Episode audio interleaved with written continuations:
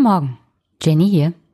Schön, dass ihr wieder eingeschaltet habt. Und das ist jetzt die 20. Folge schon vom Politikbetreuung Einmischen Podcast. Ich möchte mich an dieser Stelle nochmal bei allen herzlich bedanken, die geholfen haben, dass dieser Podcast ins Leben gerufen wurde. Das ist vor allem Daniela erstmal von den, naja, ihr wisst ja, Podcasterinnen, äh, die mich betreut hat, die ich auch schon letztes Mal erwähnt habe. Herzlichen Dank nochmal dafür. Und natürlich der Aufwachen-Podcast, vor allem Stefan Schulz und Thilo Jung, die mich angespornt haben und Thilo, der mich jetzt mitgenommen hat zum linken Parteitag. Und das war auch eine sehr schöne Erfahrung. Ich werde mal versuchen, vor allem jetzt, wo es Richtung Landtagswahlen in Brandenburg geht, da mal irgendwie auf einem Parteitag zu kommen, vor allem dann, wenn es auch um die inhaltlichen Sachen geht. Die SPD Brandenburg wählt ja dieses Jahr sogar ihren Vorstand. Mal sehen, ob es klappt. Ist erst im November diesen Jahres. Ich werde mal versuchen reinzukommen. Ohne Presseausweis ist das aber immer ein bisschen schwierig. Sonst hoffe ich, dass euch die letzte Folge gefallen hat, die Democracy App. Ich habe da ein paar Anfragen auf Twitter bekommen, also nochmal zur Sicherheit. Ja, es ist eine Open Source App. Keine Ahnung, was das bedeutet, aber es waren vielen, vielen Hörern offensichtlich sehr wichtig. Ähm, also ja, es ist eine Open Source App. Und sonst äh, Democracy beantwortet auf Twitter auch alle Fragen, also auch ziemlich zeitnah. Wenn ihr da irgendwas an Rückmeldungen habt, meldet euch bei denen auch. Also die sind auch ganz scharf auf Rückmeldungen beziehungsweise ähm, Verbesserungsvorschläge, weil nur so wird diese App auch besser mit euren Rückmeldungen und euren ein, naja, Verbesserungsvorschlägen. So, und seit neuesten und auch nur diesen Monat hört ihr mich ja doppelt. Donnerstags bringe ich eine Folge raus, die ich im Mai aufgezeichnet hatte. Und letzten Donnerstag war das zum Thema 50 Tage GroKo, das Gespräch, das ich mit Tim hatte. Und dazu gab es einen netten Kommentar von nicht Tim. Ich lese mal vor. Dieser Tim ist ja wirklich unglaublich sympathisch und wirkt sehr kompetent. Bitte häufiger einladen. Von dem möchte ich noch viel mehr hören. Kleine Anmerkung noch. Kann ja sein, dass er irgendwelche Podcasts hört, wo Lars Klingbeil zu Gast war. Aber dass Sigmar Gabriel auch in Zukunft eine Rolle bei der SPD spielen wird, hat der doch gehört, als der Klingbeil beim Böhmermann war. Und Lars Klingbeil war übrigens nicht Büroleiter von Schröder, sondern einfacher Mitarbeiter in seinem Wahlkreisbüro. Aber kann ja passieren, dass man das im Kopf durcheinander wirft, wenn man aufgeregt ist, weil man in seiner Lieblingspodcast-Sendung sprechen darf. Ansonsten ein sehr souveräner Auftritt von Tim. Das ist gut für unser Land, das ist gut für Deutschland. Ja, danke nicht, Tim, für diesen herrlichen Kommentar. Und ich werde mal versuchen, dass Tim öfters mal bei mir im Podcast ist. Äh, Fun Fact, wir hatten uns schon vor einer Weile ausgemacht, weil Tim aus Hannover kommt, was zur Hannover Connection zu sagen, beziehungsweise dazu einen Podcast zu machen. Das lohnt sich, glaube ich, immer bei der SPD, was zum Thema Hannover Connection zu machen. Das steht noch auf dem Plan, aber wahrscheinlich nicht vor meiner Sommerpause. Also nicht Tim, halte durch. Wir hören Tim bestimmt öfters. Diese Woche kein Wochenrückblick. Das liegt hauptsächlich daran, dass ich einen 100-Tage-Rückblick mache zum Thema GroKo.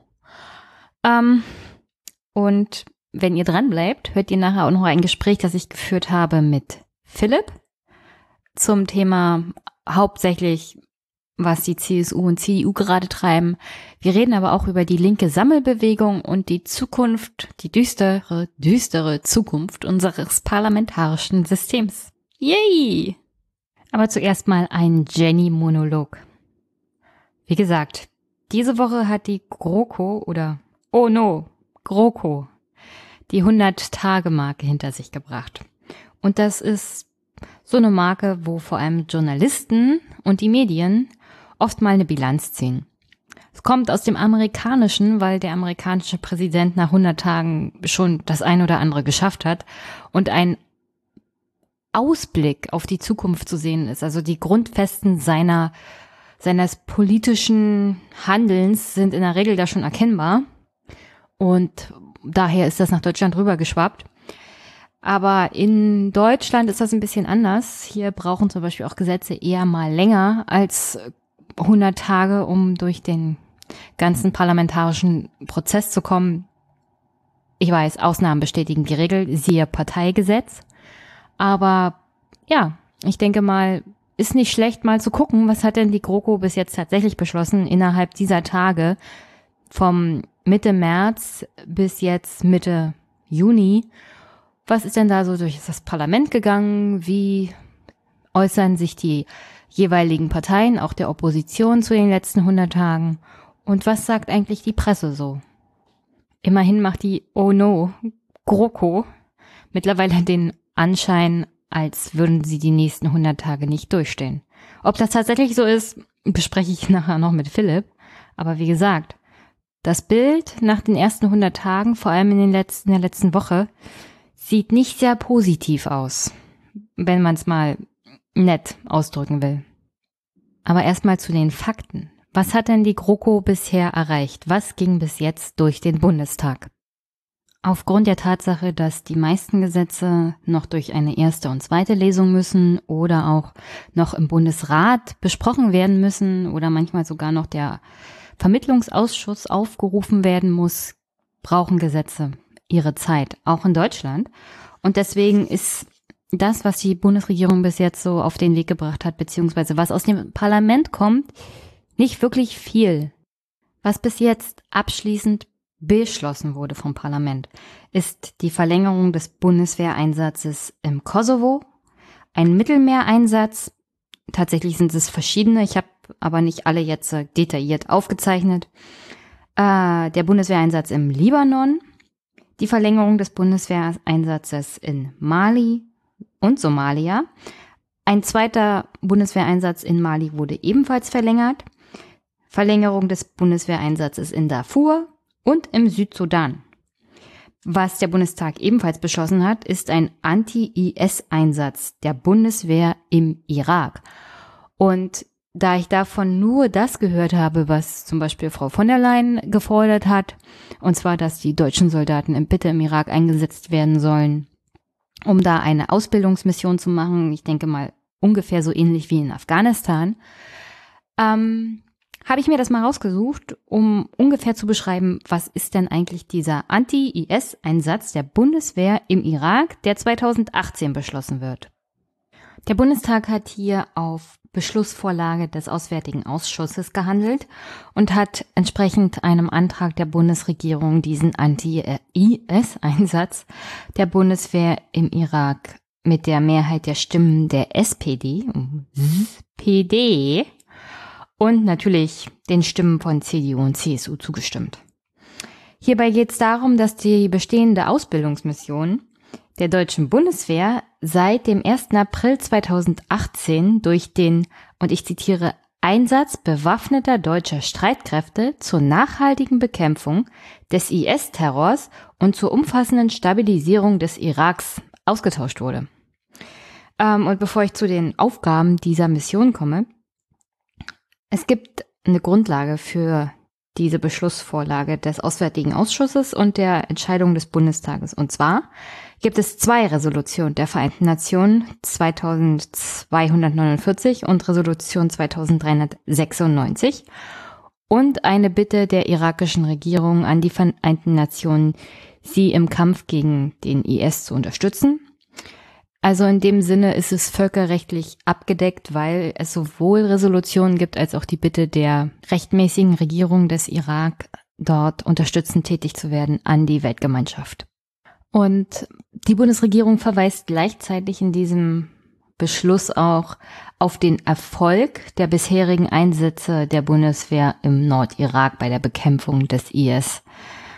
Obwohl, naja, die meiste Zeit waren sie damit beschäftigt, zum Beispiel dafür zu sorgen, dass Abgeordnete des Deutschen Bundestages auch die jeweiligen Stationierungsstandorte zum Beispiel in der Türkei besuchen konnte, weil Abgeordnete müssen eigentlich oder weil es ja eine Parlamentsarmee ist, muss sichergestellt werden, dass Abgeordnete jederzeit die Streitkräfte vor Ort bzw. die Bundeswehr vor Ort besuchen können. Und das hat schon so einen kleinen mittelschweren Skandal verursacht. Also besonders erfolgreich, naja. Und dann ist ja immer noch die Frage der Kontrolle dieser Luftüberwachung durch die deutsche Bundeswehr und alles, was damit zu tun hat. Also mögliche Menschenrechtsverletzungen, weil wir nicht genau wissen, wer hat Zugriff auf diese Daten, wer wurde dabei getötet, gezielt, gab es zivile Opfer, wenn ja, wie viele? Also das sind alle Sachen, die Fragen werden meiner Meinung nach viel zu wenig gestellt im Bundestag beziehungsweise besprochen, aber wie auch, die Mehrheit ist ja die große Koalition und die SPD, naja, existiert ja praktisch nicht in dieser großen Koalition. So, und weil der Einsatz im Nordirak so erfolgreich war, ist die Bundeswehr dementsprechend jetzt weiterhin in einer Ausbildungsmission tätig zur Bekämpfung des IS in ganz Irak, so wie sich das anhört. Ähm, und die Aufgaben sind wie folgt. Aufklärung, Luftbetankung, Überwachung des See- und Luftraumes, Durchführung von militärischen Ausbildungslehrgängen, Ausbildung der Ausbilder und Fähigkeitenaufbau der regulären irakischen Streit- und Sicherheitskräfte, vor allem im Zentralirak. Verbindung, Beratung und Unterstützung gegenüber der irakischen Regierungsinstitutionen und Streitkräften sowie in Hauptquartieren der multinationalen Partner im Rahmen der internationalen Allianz gegen den IS mit Fokus auf zentralirakische Streitkräfte. Klingt alles sehr bürokratisch, aber im Großen und Ganzen Ausbildung der Armee ist das hier und Vernetzung mit der Armee vor Ort. Wobei ich mir die Frage stelle, was ist eigentlich mit der Demokratisierung des Landes oder der Unterstützung der legal gewählten Regierung? Da gibt's ja momentan ein paar Probleme im Irak. Es ist irgendwie nicht Teil dieser, dieser Einsätze. Was schon ziemlich komisch ist für eine Parlamentsarmee eines demokratischen Landes, dass Demokratie so überhaupt gar nichts damit zu tun hat, was die Bundeswehr im Irak so macht, aber okay. Und zu guter Letzt hat natürlich die Bundeswehr auch den Einsatz in Afghanistan, den sogenannten Ausbildungseinsatz, verlängert bekommen. Und das ist ungefähr so alles das, was durch den Bundestag durchgegangen ist, was mit der Bundeswehr zu tun hat. Und sonst, was durchgegangen ist, ist Folgendes. Der Ausschluss der NPD von der Parteienfinanzierung, das ist aber etwas, was zum Beispiel als Antrag vom Bundesverfassungsgericht an die Bundesregierung beziehungsweise an das Parlament gestellt wurde. Das kann, also der Ausschluss von Parteien von der Parteienfinanzierung kann auch nur auf diesem Weg erfolgen. Das Bundesverfassungsgericht hat gesagt, also wir können diese Partei nicht verbieten. Aber, liebes Parlament, liebe Regierung, ihr könnt dafür sorgen, dass sie keine finanziellen Mittel mehr haben und in ein paar Jahren hat sich das dann hoffentlich von selbst erledigt. Dem ist das Parlament im Großen und Ganzen gefolgt und die NPD bekommt jetzt erstmal auf sechs Jahre keine staatliche Parteienfinanzierung. Und wo wir schon bei Parteienfinanzierung sind, das Parteiengesetz äh, wurde geändert. Die staatliche Parteifinanzierung, da gibt es so eine Obergrenze. Ich schulde euch da noch einen Podcast und der wird auch demnächst veröffentlicht. Ich musste bloß umplanen. Und da kommt auf alle Fälle noch einer zum Thema, weil auf Speed ist dieses Gesetz geändert worden. Ich meine wirklich auf Speed. Sieben, acht Tage hat das gedauert, dass dieses Gesetz durch den Bundestag durchgepeitscht wurde. Äh, da gab es einen Moment, das war so unorganisiert, dass sie sogar die Experten, die im Innenausschuss von den jeweiligen Parteien anzuhören waren, auf der Homepage des Deutschen Bundestages nicht benannt werden konnten, weil das alles so schnell ging. Da stand dann NN. Und das ist schon, ist schon erstaunlich, wie schnell dieses Gesetz durchgegangen ist. Und wie gesagt, da kommt noch was nach, aber das ist ein Gesetz, das ist schon durch den Deutschen Bundestag. Und wenn ich bedenke, dass solche Sachen wie, naja, Abschaffung des Soli, was jetzt keine wirklich gute steuerliche Entlastung ist, aber das sei mal dahingestellt. Das zum Beispiel ist noch nicht durch den Deutschen Bundestag. Wir haben ein Problem mit der Rente. Da gibt es jetzt erstmal eine Kommission. Es gibt eine Kohlekommission. Ähm, naja, diese Sachen dauern alle halt Zeit. Und die Erhöhung der staatlichen Parteienfinanzierung ging ratzfatz. Das ist, das ist nicht gut. Und das ist auch nicht gut für Deutschland und das ist auch nicht gut für die Demokratie. Aber wie gesagt, extra Folge. Was ebenfalls in den letzten 100 Tagen durch den Bundestag durchging, war eine Neuregelung des Gesetzes für den Familiennachzug für subsidiär Schutzbedürftige. Ähm, das war eine der großen Streitfragen der großen Koalition, mehr oder weniger. Die SPD hat sich da, ich weiß nicht so richtig, wie ich es beschreiben soll. Sie waren schon dagegen irgendwie, aber mit Händen und Füßen gewehrt haben sie sich auch nicht so richtig, so dass wir jetzt äh, ein, eine Begrenzung des Familiennachzugs auf 1000 Angehörige der Kernfamilie im Monat haben. Also 1000 Menschen dürfen in einem Monat sozusagen nachziehen, wenn sie zur Kernfamilie gehören und subsidiär Schutzbedürftige hier bereits in Deutschland sind. Als Teil ihrer Familie. Und da gibt's wahrscheinlich noch mehr Begrenzungen, aber es, es ging ja hauptsächlich erstmal darum zu sagen, was ist durch den Bundestag gegangen. Und auch die Neuregelung des Familiennachzugs ist durch den Bundestag durchgekommen. Und nur zur Erinnerung, der Bundeshaushalt ist noch nicht durch. Olaf Schäuble taucht im Finanzausschuss nicht auf. Wobei der Bundesfinanzminister muss natürlich nicht bei jeder Sitzung dabei sein, aber hin und wieder sollte man schon vor Ort sein. Äh, vor allem dann, wenn der Ausschuss sagt, wir würden dazu gerne schon mal was von dem Bundesminister hören. Aber was soll's? Olaf ist halt verschwunden. Naja. Also so viel dazu, was die Bundesregierung in den letzten 100 Tagen geschafft hat. Viel ist es noch nicht. Und das meiste dreht sich halt um den Einsatz der Bundeswehr im Ausland. Und dann noch, was demnächst auf der Tagesordnung steht und was die GroKo für den Geldbeutel bedeutet. Ich meine, ich habe genug, vor allem Olaf Schäuble, kritisiert, ob der nicht vorhandenen Entlastung für untere und mittlere Einkommen und naja, erstaunlich, erstaunlich, da kommt was von Jens Spahn zu. Denn nach einem Gesetzesentwurf von Jens Spahn sollen 56 Millionen Mitglieder der gesetzlichen Krankenversicherung entlastet werden. Und das soll schon ab 1. Januar 2019 passieren. Und Teil dieses Gesetzesentwurfs ist es, dass die Zusatzbeiträge auch von den Arbeitgebern zur Hälfte getragen werden sollen in Zukunft und nicht mehr alleine von den Arbeitnehmern. Generell sollen sich die Beiträge für Arbeitnehmer und für Rentner um bis zu 38 Euro im Monat verringern.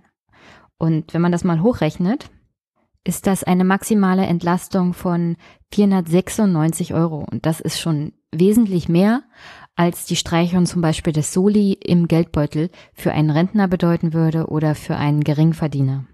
Ich weiß leider nicht, wie genau das mit der Staffelung ist ähm, nach dem jeweiligen Einkommen, äh, wie hoch da die jeweilige Entlastung ist.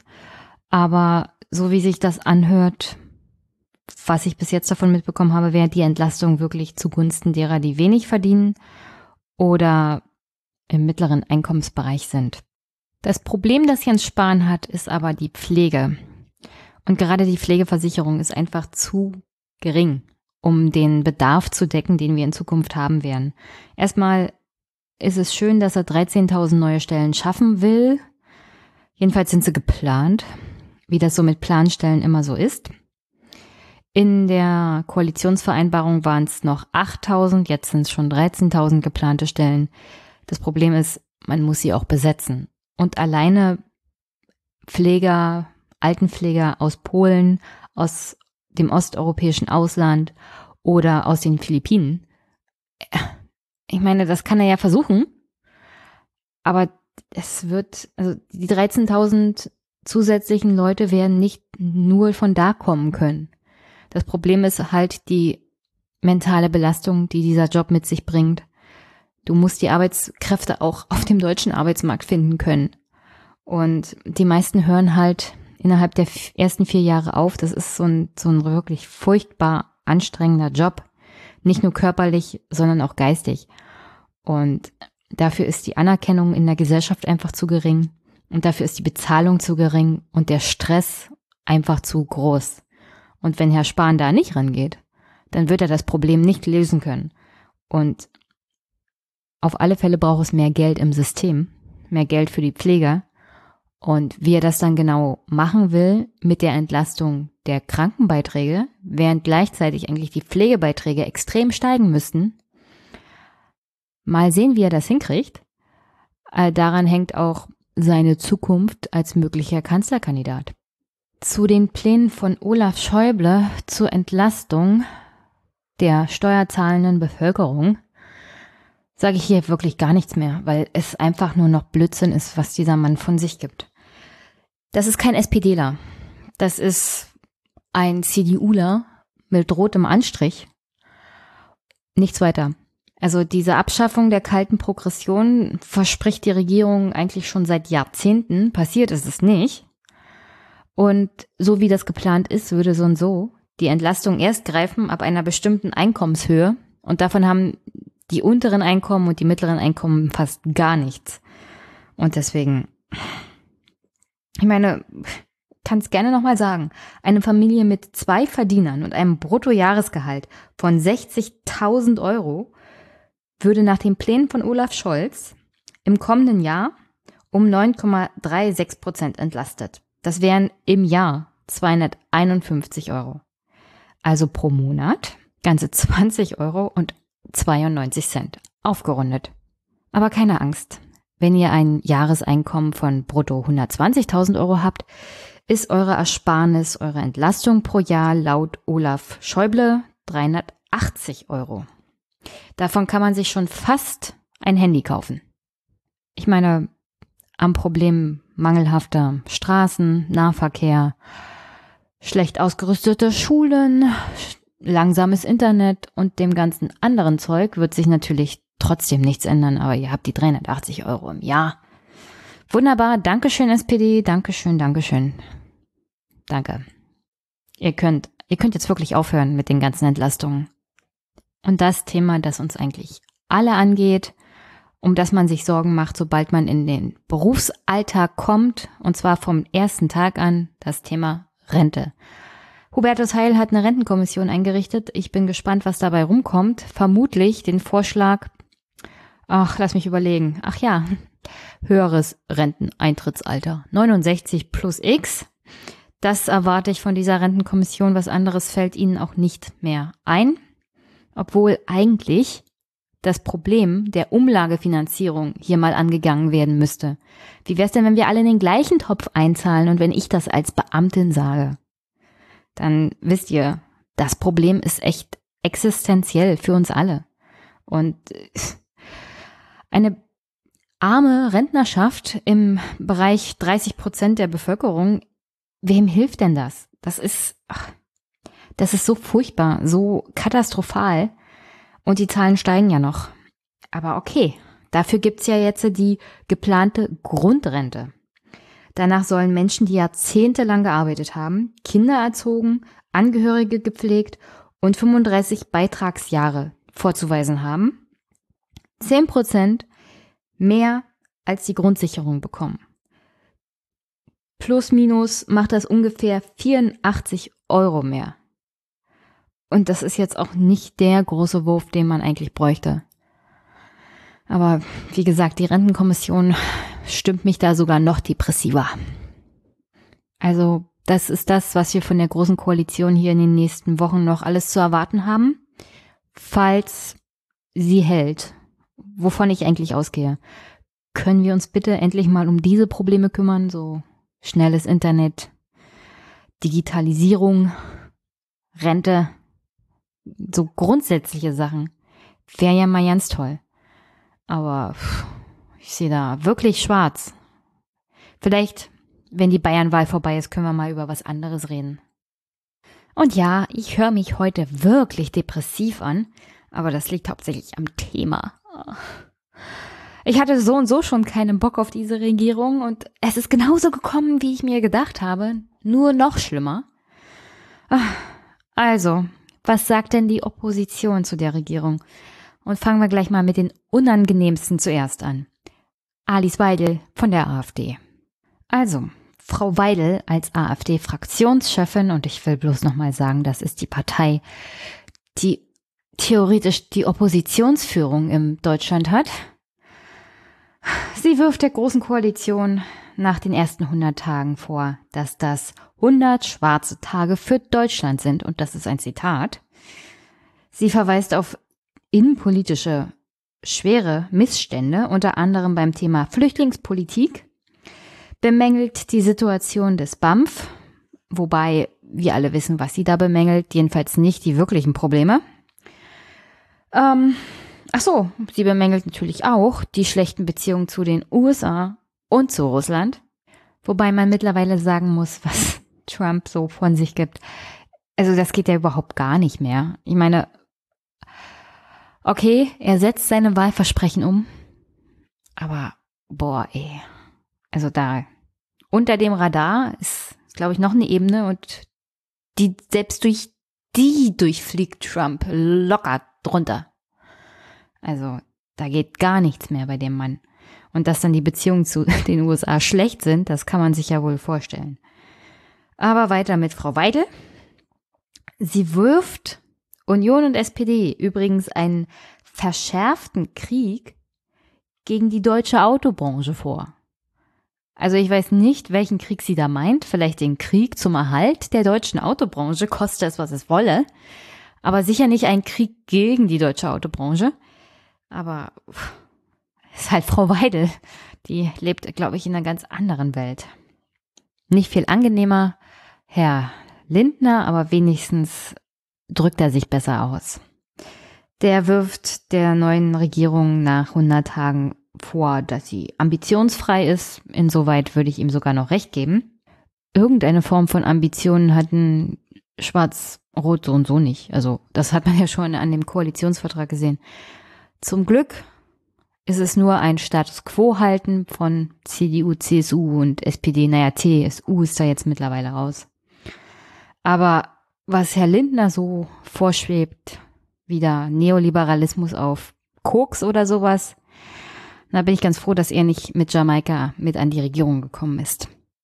Aber Herr Lindner arbeitet natürlich auch schon daran, in der nächsten Regierung mitzusitzen, unter anderem durch seine Verbindung zu Jens Spahn ähm, also diese ganze Riege Jens Spahn, Christian Lindner, Markus Söder, Dobrindt, das ist so die Zukunft der Regierung in diesem Land.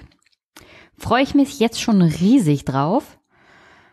Er wirft zum Beispiel Merkel Kritikern in der CDU vor, dass sie jetzt, also er wirft ihnen Heuchelei vor. Er kritisiert, dass sie das diese Asylpolitik der Kanzlerin jahrelang mitgetragen haben und jetzt in der Endphase ihrer Kanzlerschaft davon abrücken und sie intern kritisieren. Mehr kriegt ja die CDU da auch nicht hin. Ähm, die meucheln immer gerne hinter verschlossenen Türen. Aber Herr Lindner kritisiert das eben als Heuchelei und impliziert sozusagen, dass ein guter Freund Jens Spahn als einzigster aufrechter Politiker dasteht, der Frau Merkel ja immer schon kritisiert hat. Wobei er vergisst, dass Jens Spahn seine Karriere in der CDU vor allem in der Zeit von Frau Merkel gemacht hat. Und das kommt nicht von ungefähr. Und dann irgendwann dazustehen und zu sagen, ich habe hier eine kleine Hausmacht und ich sag hier mal offen eine andere Meinung als die der Kanzlerin, in der Hoffnung, dass das irgendwann sich politisch auszahlt. Das ist jetzt auch keine große Kunst. Klare Worte findet auch die Linke, die der Regierung mittlerweile viel Gekeife und Gezeter, aber inhaltlich halt keine Bewegung vorwirft. Und im Großen und Ganzen haben sie recht. Die letzten 100 Tage werden jetzt eigentlich nur noch von diesem Streit, sagen wir es mal nett, der Schwesterparteien CDU, CSU überschattet. Also faktisch auf schwarz auf weiß hat die Regierung bis jetzt noch nicht viel geschafft. Das liegt aber hauptsächlich an der Tatsache, dass wir ein politisches System haben, das so zu, so und so dazu führt, dass man nicht innerhalb von 100 Tagen besonders viel Reform oder Revolutionäres durch den parlamentarischen Apparat hindurch bekommt. Aber auf der anderen Seite hatten sie sich ja auch vorher im Koalitionsvertrag nicht besonders viel Ambitioniertes vorgenommen. Und deswegen, also, weil man halt nichts hat, Handfestes, Ambitioniertes, woran man sich festhalten kann, kommt der Streit, der wieder mal hochkommende Streit zwischen CDU und CSU jetzt wirklich allen wirklich gelegen. Es geht auch, glaube ich, gar nicht mehr um dieses Thema Asylpolitik. Es geht eigentlich nur noch darum, Angela Merkel wegzubekommen, jedenfalls der CSU, damit die Bayernwahl nicht verloren geht. Das ist so meine Meinung, so meine Idee. Und die Linke sieht es, glaube ich, ein bisschen ähnlich. Die werfen nämlich der CSU rechtes Wahlkampfgetöse vor. Und äh, man kann ja, man kann sagen, die CSU macht jetzt mittlerweile AfD-Rhetorik. Tatsächlich ist das die CSU, wie sie schon immer war. Also diese Worte wie Asyltourismus und Co. Also das hat nicht die AfD erfunden. Das hat die CSU erfunden. Das kam von ihnen. Und das haben sie schon früher erzählt. Und deswegen gibt's da eigentlich keine Veränderung. Die CSU tritt halt nur wieder in der Öffentlichkeit so auf wie vor 30 Jahren. Und mittlerweile hat sich die Gesellschaft aber weiterentwickelt, die CSU nicht so sehr. So, und die Grünen zum Abschluss, die letzte große Oppositionspartei im Deutschen Bundestag der Parteichef Robert Habeck zum Thema GroKo und die letzten 100 Tage. Also Herr Habeck bescheinigt der Großen Koalition eine wirklich miserable Performance. Er hätte selber nicht erwartet, dass die wirklich so mies ist. Äh, er hatte keine großen Erwartungen, aber selbst die wurden noch unterboten.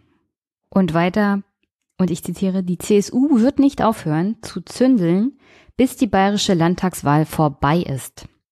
Und im Großen und Ganzen kann man auch an den Äußerungen der Oppositionsparteien festhalten, auch die Bilanz der letzten 100 Tage wird überschattet von diesem Koalitionsschwesternparteienstreit, der mit einer Bilanz der letzten 100 Tage im Großen und Ganzen nichts mehr zu tun hat. Es geht nur noch um diesen Streit. Und wenn man sich die Medien so anguckt, auch in den Zeitungen gibt es als Thema zur Bilanz der letzten 100 Tage nur den Streit. Und deswegen habe ich mir jetzt überlegt, wir überspringen das mal. Weil ich muss euch nicht erzählen, was die Medien darüber schreiben, dass die letzten 100 Tage nur davon überschattet werden, dass die CSU ein Theaterfestspiel mal wieder aufführt. Das kennen wir alles schon von der Diskussion zum Thema Obergrenze. Es geht nur um den Wahlkampf und die CSU in meinen Augen versucht auf eine Art und Weise die Wahl zu retten für sich mit einer Kommunikation aus dem letzten Jahrhundert.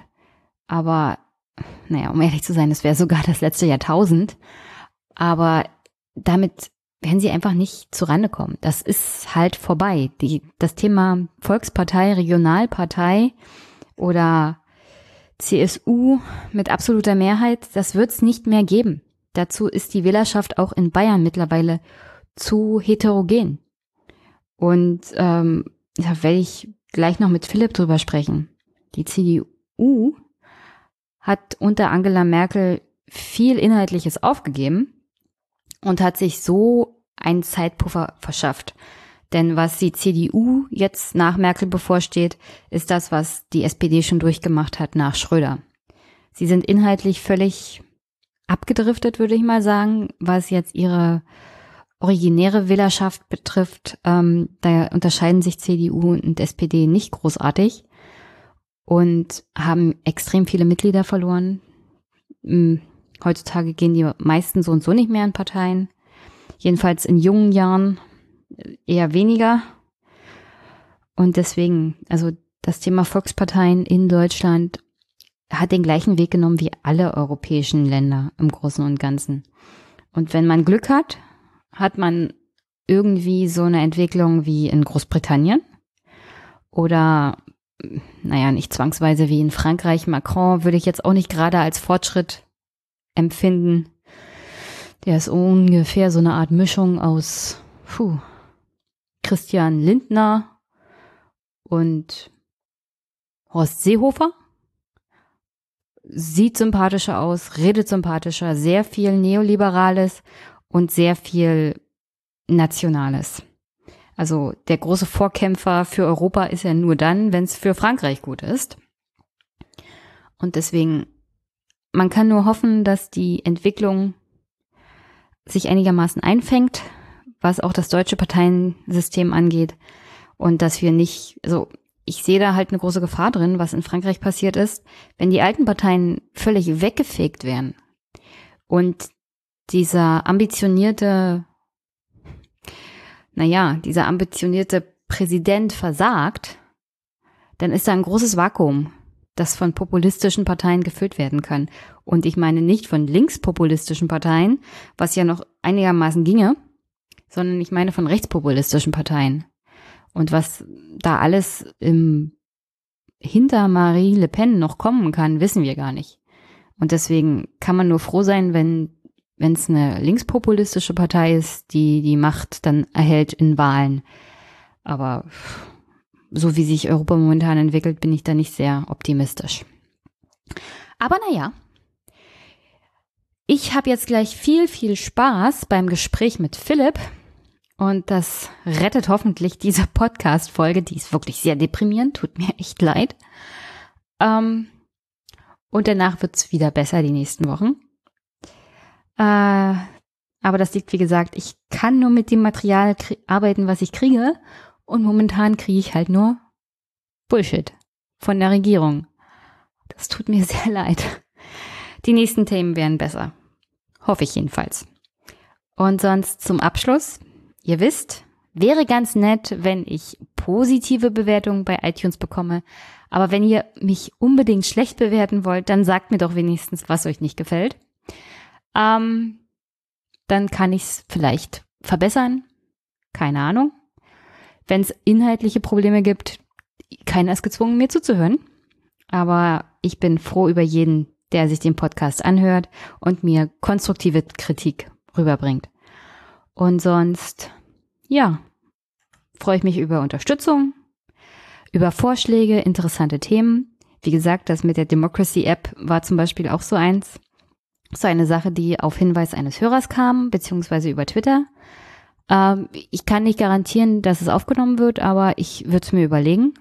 Und wenn es mir gefällt, greife ich es auf. Vielleicht kommt auch ein Gespräch bei rum, wer weiß. Und ja, ich wünsche euch sonst noch eine schöne Woche und viel Spaß bei meinem Gespräch mit Philipp. Tschüss. Guten Abend, Philipp. Wie geht's dir denn so? Hallo Jenny. Ähm, ja, geht mir gut. Ähm, bin jetzt gerade äh, zurückgekommen aus Berlin, wieder in Frankfurt am Main und ähm, konnte unterwegs im Zug also die deutsche Mannschaft äh, mitverfolgen. Ich war nur unglücklicherweise genau in der Zeit im Zug, aber äh, das Personal war so lieb und hat die Durchsagen relativ zeitnah gemacht und ich selber konnte dann zumindest im Radio dann mal ähm, mitverfolgen, wie wir uns ins 2-1 gerettet haben. Ja, also insofern, insofern gut. Ich habe dir gleich gesagt, wir gewinnen 2-1. Ja, ja, das, äh, ah, dem habe ich natürlich vertraut. Ja. Klar.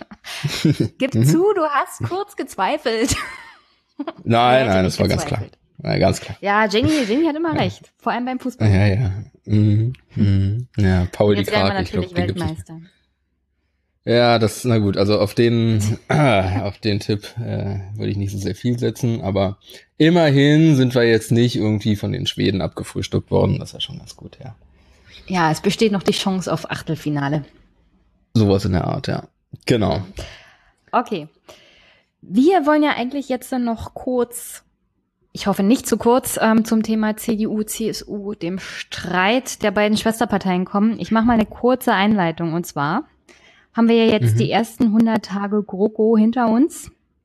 Und dieser Unionsstreit überschattet einfach alles. Also es ist auch die erste große Krise in der schwarz-roten Bundesregierung. Die SPD regiert so vor sich hin.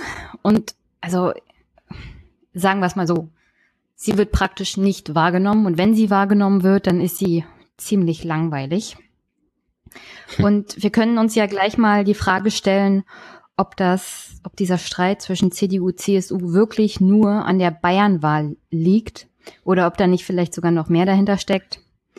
Aber ich würde gerne erstmal noch die Frage beantworten, kommt diese Haltung der Partei, also der CSU und dieser Streit überhaupt bei den Wählern in Bayern an? Denn wir wissen, Markus Söder geht's im Oktober um die absolute Mehrheit. Daran wird er, glaube ich, auch gemessen. Aber egal, was die CSU momentan tut, über diese 40 bis 41 Prozent in den Umfragen kommt sie einfach nicht mehr hinaus.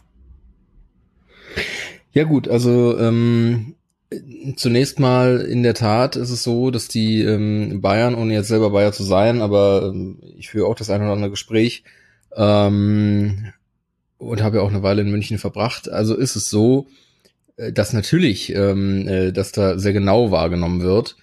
Ähm, und ja, die Umfragen sind so, wie sie sind, festgetackert ähm, ähm, auf dieser Ebene, die du schon genannt hast. Aber das hängt eben auch damit zusammen, dass natürlich in den vergangenen Jahren, gerade seit 2015, die CSU häufig zu und zu häufig gesagt hatte, bis hierher und nicht weiter, eine rote Linie wurde gezogen. Und dann wurde sie übersprungen ähm, in der Flüchtlingspolitik, aber auch in der ähm, Europapolitik, in verschiedenen Politikfeldern. Und dann hat man eine neue rote Linie gezogen. Und wenn man das zu häufig macht, dann führt es eben zu Unglaubwürdigkeit und ähm, das honoriert der Wähler im Regelfall nicht. Heute ist es so, dass sich in Bayern, anders als bei ähm, äh, im Grunde den meisten vergangenen Wahlen, eine ähm, Alternative ähm, aufgestellt hat, die eben sich rechts von der CSU positioniert.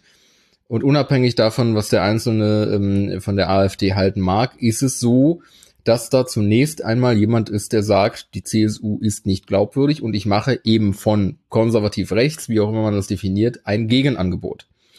Und ähm, das heißt, dass anders als früher auch unzufriedene Wähler ähm, eben heute nicht mehr sagen können, na ja, gut, wenigstens nicht die Grünen und die SPD, CSU bin ich nicht mit einverstanden, aber was soll ich sonst wählen, mache ich das. So, und ähm, wir wissen auch, in der Wahlkabine wird häufig anders entschieden als äh, in Umfragen zugegeben. Ähm, insofern kann es ähm, spannender werden, als, als mancher denkt. Und die zweite Frage ist ja, die du auch gestellt hast, ähm, ist das nur die Bayernwahl? Ich glaube ganz klar nein.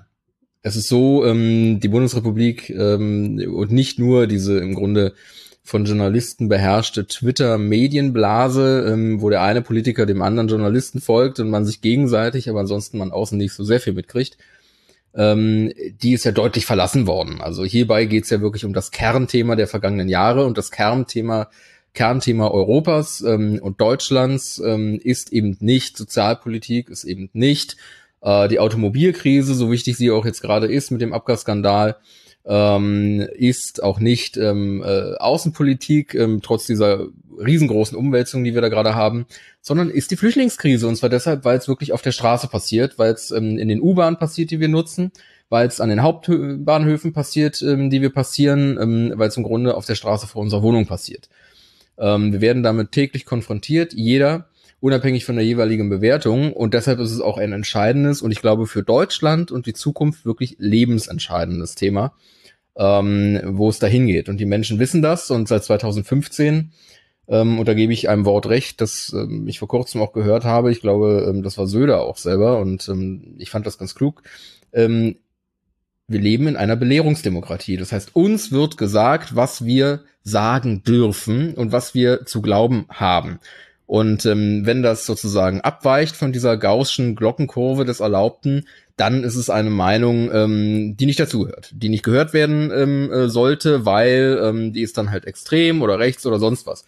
Und da sehen wir in den letzten Jahren eine Öffnung und eine Verschiebung dahin, dass immer mehr Leute sagen, ähm, es interessiert mich gar nicht, ob irgendjemand sagt, dass das oder das rechts ist. Interessiert mich nicht, weil wenn ich es so wahrnehme, wenn es so ist, dann sage ich es auch. Und das finde ich sehr positiv, dass man heute mehr sagen kann als früher. Und ich erinnere mich noch, äh, Jenny, vor einigen Jahren, da hatte ich äh, eine Talkshow gesehen. Ich weiß gar nicht, wer da drin saß. Ich glaube, ähm, äh, Bosbach oder so. Und äh, da hieß es dann auch, ja, in Deutschland kann man ja bestimmte Dinge nicht sagen. Ähm, oder Wolf, ich glaube, das war sogar Roland Koch noch. Ähm, und da fragte die Moderatorin, ja, was denn? Und das ist natürlich eine Frechheit, ja, denn ähm, genau darum geht's ja, wenn du bestimmte Dinge nicht sagen kannst, ohne im Grunde mit dem politischen Tode bestraft zu werden, also der mediale Scheiterhaufen ähm, der, äh, der Nazi-Keule, ähm, da kannst du darüber auch nicht sprechen. Und ähm, da haben wir eine Öffnung in Deutschland. Schade ist, dass diese Öffnung auch im öffentlichen Diskurs erst dadurch zustande kam, dass im Grunde die Verhältnisse so miserabel schlecht sind durch ein gravierendes Missmanagement. So, und ah, ähm, das. Mhm. Lass mich, lass mich mal dazu kurz was sagen, bevor wir. Also diese, diese Belehrungsdemokratie, was Söser da angesprochen hat, und auch diese Fake News, die zum Beispiel Herr Seehofer bemängelt hat. Das ist ja jetzt eine Sache, dann nutzt er eindeutig auch die Sprache der AfD, um die Wähler vielleicht von denen auch abzuziehen. Ähm, und meine Frage wäre ja auch, wer verbietet dir denn zu sagen, was du willst? Also es gibt ja keine Verbote. Der, naja, die Grenzen dessen, was man sagen darf, werden definiert durch das Strafrecht. Und alles andere ja. darfst du sagen. Formal ja. Formal ist das völlig richtig. Ähm, das war ja auch ähm, im Grunde seit seit Ach und Tag ähm, immer die die öffentliche Positionierung. Wieso du darfst doch alles sagen. Aber ähm, stimmt natürlich nicht, denn ähm, faktisch ist es so, erinnern wir uns zurück, wie viele Fälle gab es, wo jemand sagte, Masseneinwanderung ist schlecht, Multikulti ist eine Katastrophe für das Land. Es gibt Unterschiede in den Menschen, es gibt auch kulturelle Unterschiede, es gibt auch Dinge, die kann man nicht mal eben durch ein bisschen Sozialpolitik wegradieren. Ähm, es gibt gestiegene Kriminalität durch Flüchtlinge und so weiter. Das sind Dinge, die in der Vergangenheit natürlich nicht mit Gefängnis bestraft wurden, aber sehr wohl zum Beispiel durch Jobverlust, zum Beispiel durch ähm, im Grunde Verlust der politischen Position. Ähm, und letztlich äh, kommt das ja einer, einer, einer massiven Ausgrenzung gleich. Und insofern ist es so, dass wir in Deutschland ähm, informelle Sprachverbote hatten und in Teilen noch haben. Und deshalb begrüße ich es, dass wir heute da ein bisschen offener sind. Und wenn du sagst, dass der Duktus der AfD übernommen wird, dann darf man nicht vergessen, die AfD kommt auch nicht ähm, aus dem Nichts. Die haben ja auch einen Duktus übernommen, den durchaus vor einigen ähm, Jahren mal die CDU hatte. Und dass die AfD heute da ist, ähm, liegt jetzt zum großen Teil auch in der Neupositionierung der ähm, CDU unter Angela Merkel. Erst diese Neupositionierung hat den Raum überhaupt ermöglicht für eine solche Partei.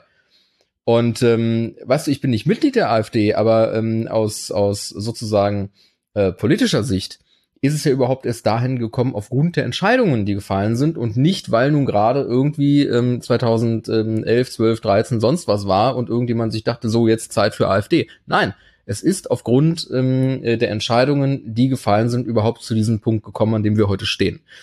Und dass es in der Politik natürlich so ist, dass ähm, auch ähm, Termini, also im Grunde Wörter, äh, genutzt werden, um ähm, Wähler von jemandem abzuwerben, das ähm, ist, ist völlig klar. Ja, das, äh, also wenn Jens Spahn sich eben in einer Talkshow hinstellt und sagt, so und jetzt brauchen wir mal wieder geschlossene Grenzen, dann zielt es eben genau darauf ab zu sagen, hallo, ähm, wir machen ein Angebot auch an ähm, konservative Wähler.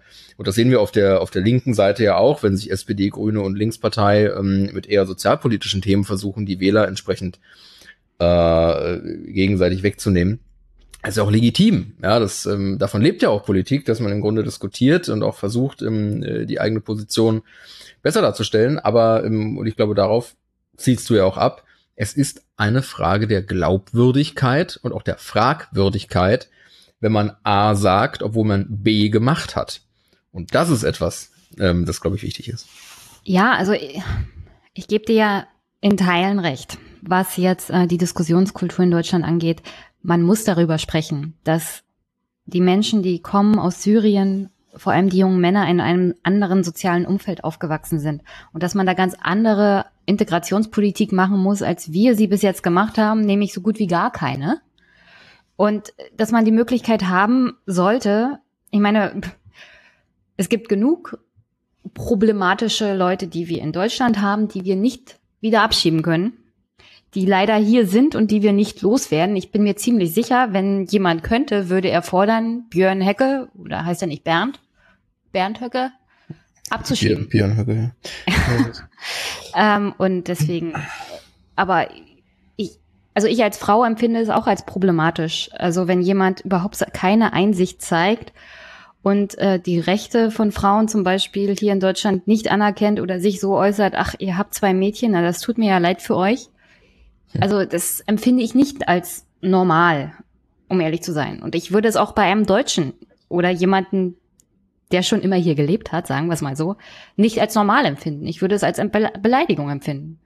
Und darüber reden wir aber erst jetzt wirklich so. Also es, diese Diskussion fängt jetzt erst an und das ist halt auch mit manchen Grünen oder Linken schwierig, darüber zu reden. Auf einer normalen Ebene. Also nicht, dass es gleich wieder ins Rassistische abgleitet. Ja gut, weißt du, also ähm, du musst ja unterscheiden, ähm, äh, du hast auf, einer, du hast auf der einen Seite eine Diskussion, die auf sachlicher Ebene passiert und auf der anderen Seite eine Diskussion, die auf ähm, ideologischer Ebene passiert und wenn sich beide treffen, ähm, dann kommt nichts bei raus. So, und wenn du dich mit ja. jemandem unterhältst, ähm, der eben Ideologe ist, ähm, der sozusagen Argumente auch nur dann für valide hält, wenn sie ihm selbst dienen, dann wirst du mit dieser Person nicht reden können und dann empfehle ich auch, dir den Atem zu sparen. Denn äh, da geht es nicht um Wahrheitfindung, sondern im Grunde nur um Recht haben. Und das, ähm, das hat wenig Sinn. Ähm, und deshalb ähm, glaube ich, ähm, ist es viel wichtiger, sachlich zu bleiben, von, von allen Seiten zu sagen, wo liegen die Probleme ähm, und wie, wie lösen wir sie auch. Ähm, und ja, es stimmt, wir haben in Deutschland im Grunde über Jahre ähm, eine Haltung gehabt, die sagt, wird schon. Und dieses schaffen wir schon, wir schaffen das, sagt genau das aus, wird schon irgendwie. Und jetzt stellen wir fest, oh, wurde nicht, wurde nur schlimmer und wurde in Teilen unbeherrschbar schlimmer. Und wo das hinführt, da gibt es ja durchaus Beispiele, auch in Europa, ähm, wo wir wirklich ähm, eine, eine demografische Entwicklung sehen, die so ist, dass eben die ehemalige Mehrheitsgesellschaft keine Mehrheitsgesellschaft mehr ist. Wo die Kriminalität im Grunde völlig ausgeufert ist und wo der gemeinsame Kit der Gesellschaft nicht mehr da ist. Und der Kit der Gesellschaft heißt eben entweder Herkunft oder ähm, Religion oder ähm, gemeinsame Kultur, heißt aber nicht ähm, gemeinsame gesetzliche Grundlage.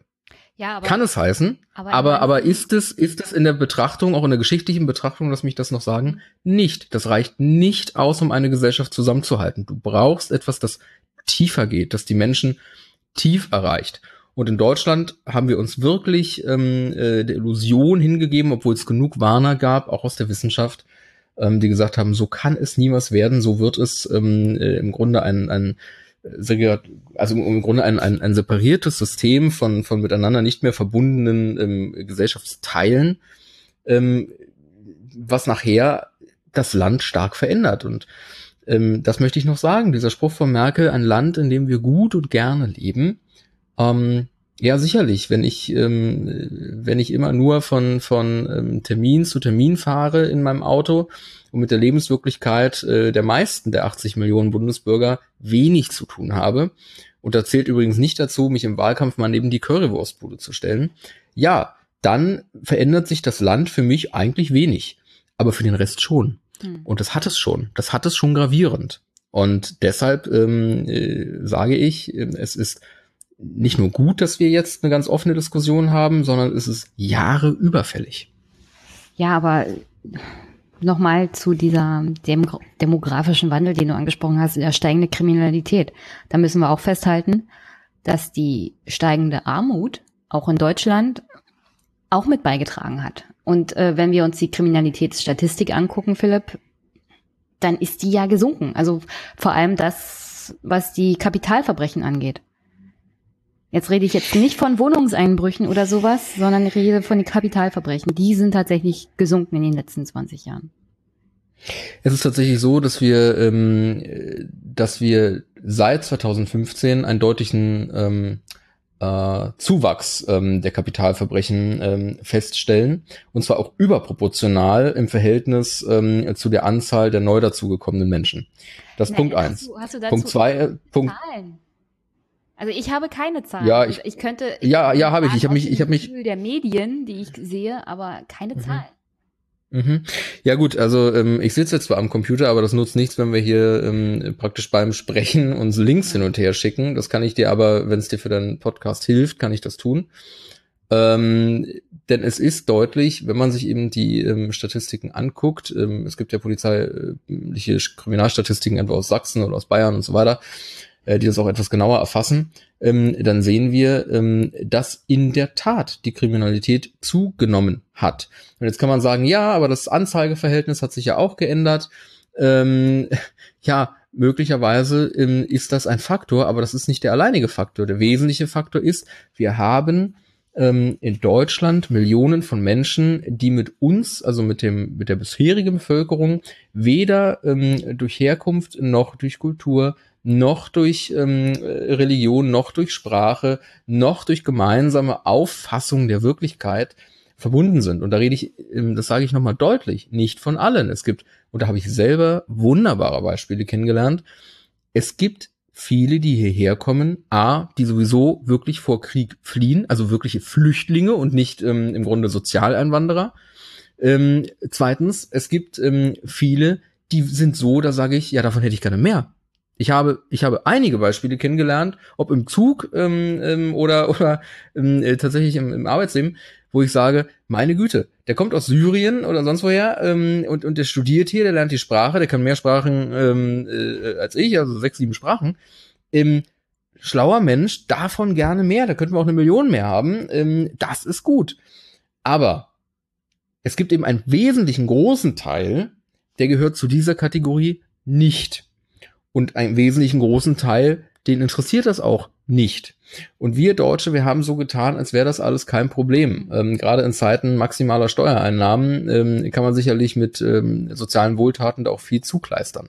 Aber nochmal, Jenny, es geht darum, dass wir uns mit der Wirklichkeit, so wie sie ist, beschäftigen und nicht mit dem, was wir gerne hätten. Und dieses mit dem, was wir gerne hätten, ist das, was Merkel zugesprochen wird, bis hin zu dem Punkt, dass viele Menschen die ähm, derzeitige ähm, Kanzlerin als arrogant, als abgehoben wahrnehmen. Und jetzt kann man sagen, ja, das ist die Schuld der Menschen, weil die verstehen ja gar nicht, was die Kanzlerin alles Gutes tut.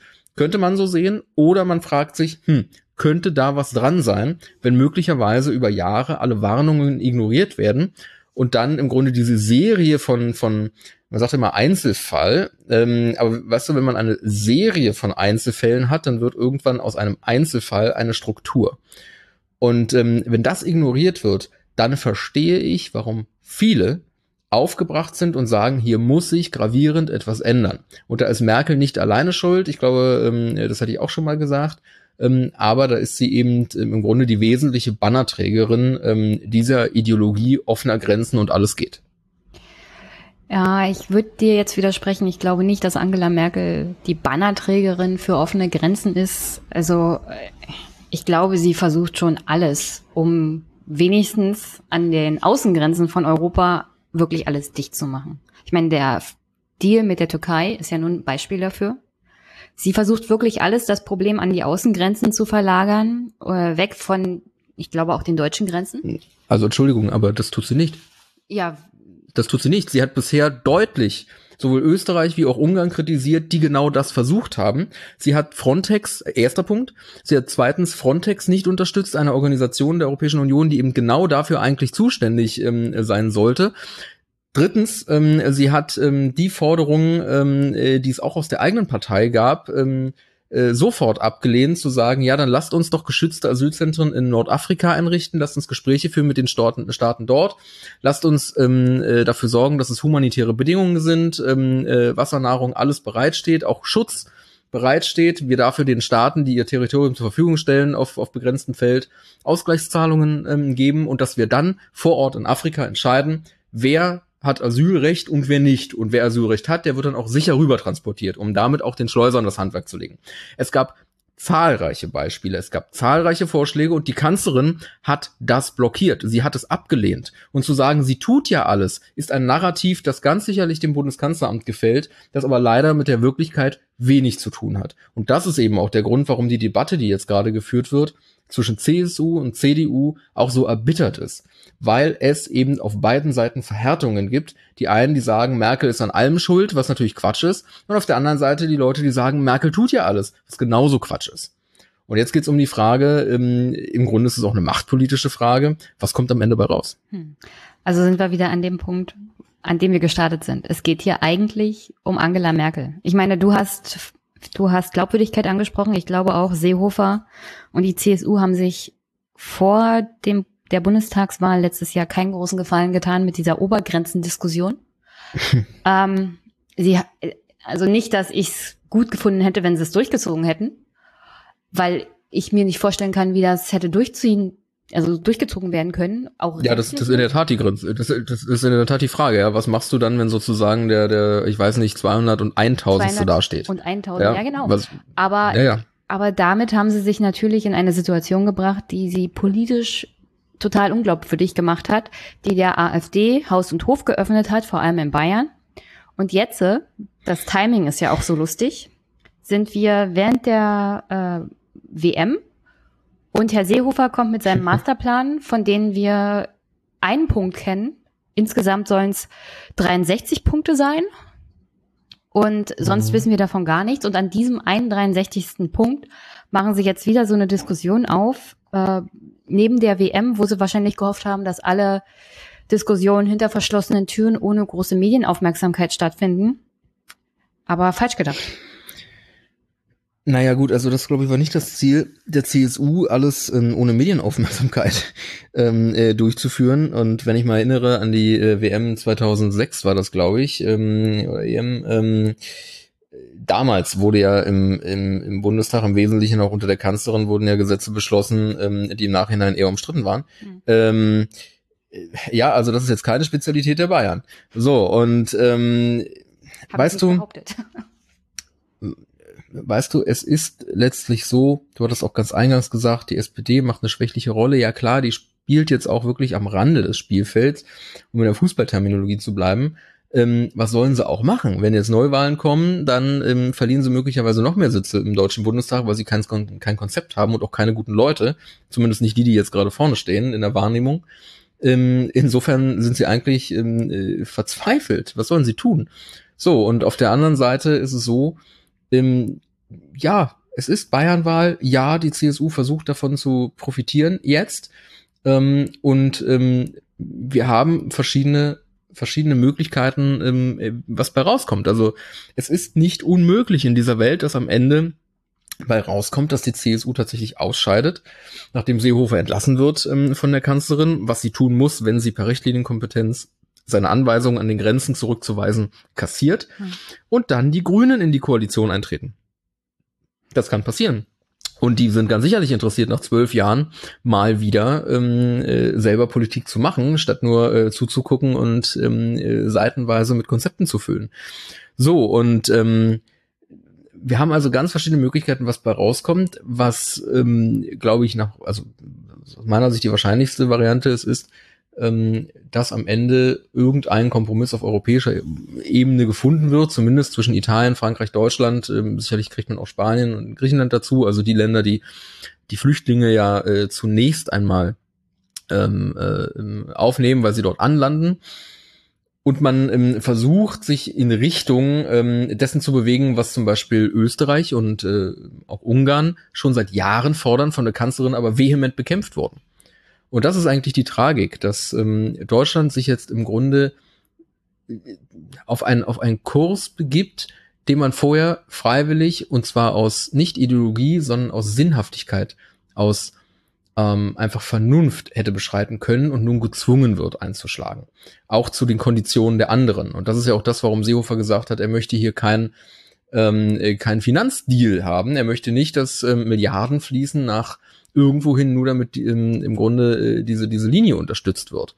Weil es ist ein, das ist ein Auskaufen und die Frage ist, wo endet das, wenn der andere einen in der Hand hat? So. Und ähm, weißt du, das, das ist, das ist eben das. Wenn man zu lange an seiner Position festhält aus, aus, aus, aus ideologischen Gründen, kommt man möglicherweise irgendwann dahin, dass die anderen dann ähm, äh, die Geschwindigkeit bestimmen. Also Merkel muss weg. Darum geht's jetzt hier. Naja, darum geht's sicherlich einigen, ja. Ja, ganz sicherlich. Äh, da gibt's auch ganz andere Motive, unter anderem, und das versuche ich ja zu sagen, wirklich inhaltliche Motive. Es geht nicht darum, dass hier Flüchtlinge instrumentalisiert werden für die Bayernwahl, äh, im Grunde auch, aber nicht nur, sondern es gibt wirklich das Thema, das die Leute bewegt. Es ist das Thema. Und das wäre auch so, wenn es jetzt gerade nicht Bayernwahl wäre. Ob die CSU dann so vehement kämpfen würde, ist eine ganz andere Frage. Aber das Thema an sich ist das zentrale Thema Deutschlands und Europas und ich glaube über die nächsten Jahrzehnte mindestens. So, und deshalb ist es eben richtig, so eine Debatte zu führen. Nicht in allen Aspekten, nicht in allem, was jeder sagt, nicht in allem, wie hier gefochten wird, aber grundsätzlich ist die Debatte richtig und wir müssen uns wirklich bewegen. Und die Idee, das sage ich jetzt, das sage ich jetzt persönlich, die Idee zu sagen, die Schengen-Grenzen offen halten in Europa zu den Nachbarländern, zu Belgien und Niederlande und Luxemburg und Frankreich und, und, und so weiter und so weiter. Ähm, das ist natürlich richtig, weil das hilft allen. Aber das kannst du nur machen, wenn du nach außen hin die Grenzen kontrollierst. Und das Merkelsche Verdiktum, man kann ja Grenzen eh nicht kontrollieren, ist Entschuldigung, und dass ich jetzt ausfallen werde, aber es ist Schwachsinn. In einer politischen Betrachtung der Geschichte, auch der deutschen Geschichte, aber auch der Geschichte anderer Länder, auch des heute, ist das der reine Blödsinn. Natürlich gibt es Grenzen und natürlich kann man die kontrollieren und das tun ja auch viele. Bei uns ist es einfach so gewesen, dass wir per se gesagt haben, nee, geht nicht, weil wir wollen nicht. Es war ein geht nicht, weil wir wollen nicht. Und das ist falsch. Und deshalb sage ich, ähm, wir brauchen eine europäische Lösung. Ähm, das ist ganz klar. Nationale Alleingänge ähm, funktionieren hier ähm, wenig. Aber wenn es keine europäische Lösung gibt, und seit drei Jahren arbeitet ja ähm, angeblich die Kanzlerin darin, ähm, wobei ich das schon gesagt habe, dass sie eher ähm, auf die anderen regelmäßig draufhaut, anstatt Vorschläge zu machen dann ähm, und, und wir also keine Vorschläge haben oder keine, keine Einigung, ja, dann sicherlich ähm, muss Druck erzeugt werden, indem man sagt, okay, ja, dann jetzt wir alleine in der Hoffnung, dass sich andere anschließen, in der Hoffnung, dass man am Ende eben doch einen europäischen Weg hat. Und weißt du, Dänemark ähm, zum Beispiel kontrolliert ja schon zu Deutschland und da ist Dänemark nicht allein. Und warum? Ja, weil unser Land, weil Deutschland eben so chaotisch ist, wie es ist. Und da will ich dir noch eins sagen, ähm, weißt du, wenn dann gesagt wird, ja zum Beispiel, guck doch die Spanier an, ähm, die sind so liberal und die nehmen ja auf und so weiter. Ja klar. Und weißt du warum? Weil deren Sozialsystem schlicht und einfach unattraktiv ist für die meisten zu bleiben. Das heißt, es ist ein Transitland. Die gehen dann weiter nach Mitteleuropa zu uns und in den Norden. Weißt du, und dann kann ich mir das auch erlauben zu sagen, ja, Open Borders, no problem. Ähm, aber wir brauchen hier eine europäische Lösung, die alle mit einbindet und die, und das möchte ich deutlich noch gesagt haben, anders als früher eben die anderen nicht ignoriert und alleine lässt. Deutschland hat über Jahre zugesehen, wie die Probleme mit illegaler Zuwanderung in Italien, ähm, Spanien, Griechenland immer größer wurden und wir haben so getan, als ginge es uns nichts an.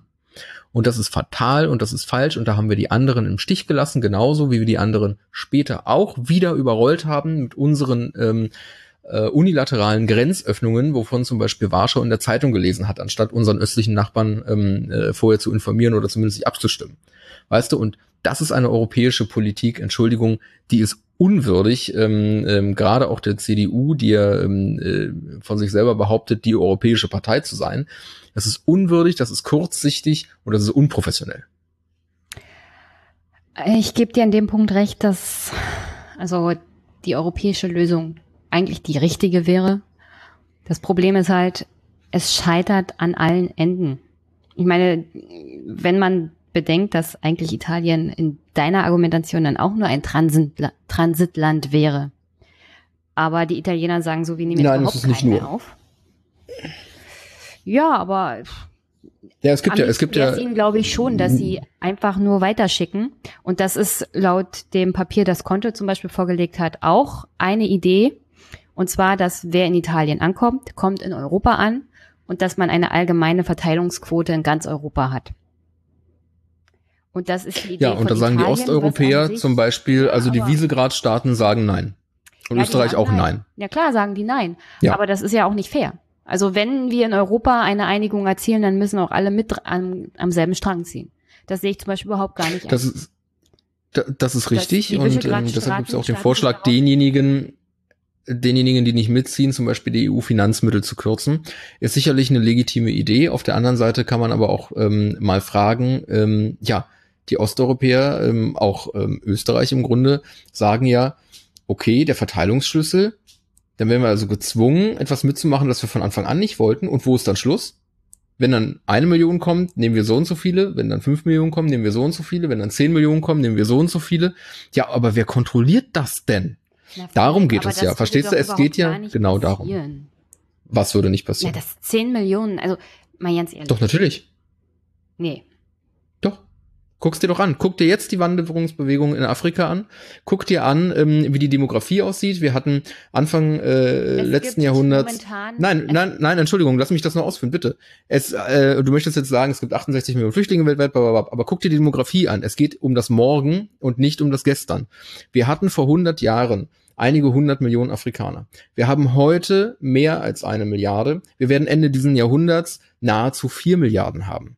Die demografische Lage ist so, ähm, dass im Grunde der, der, der Wanderungsdruck ständig steigt.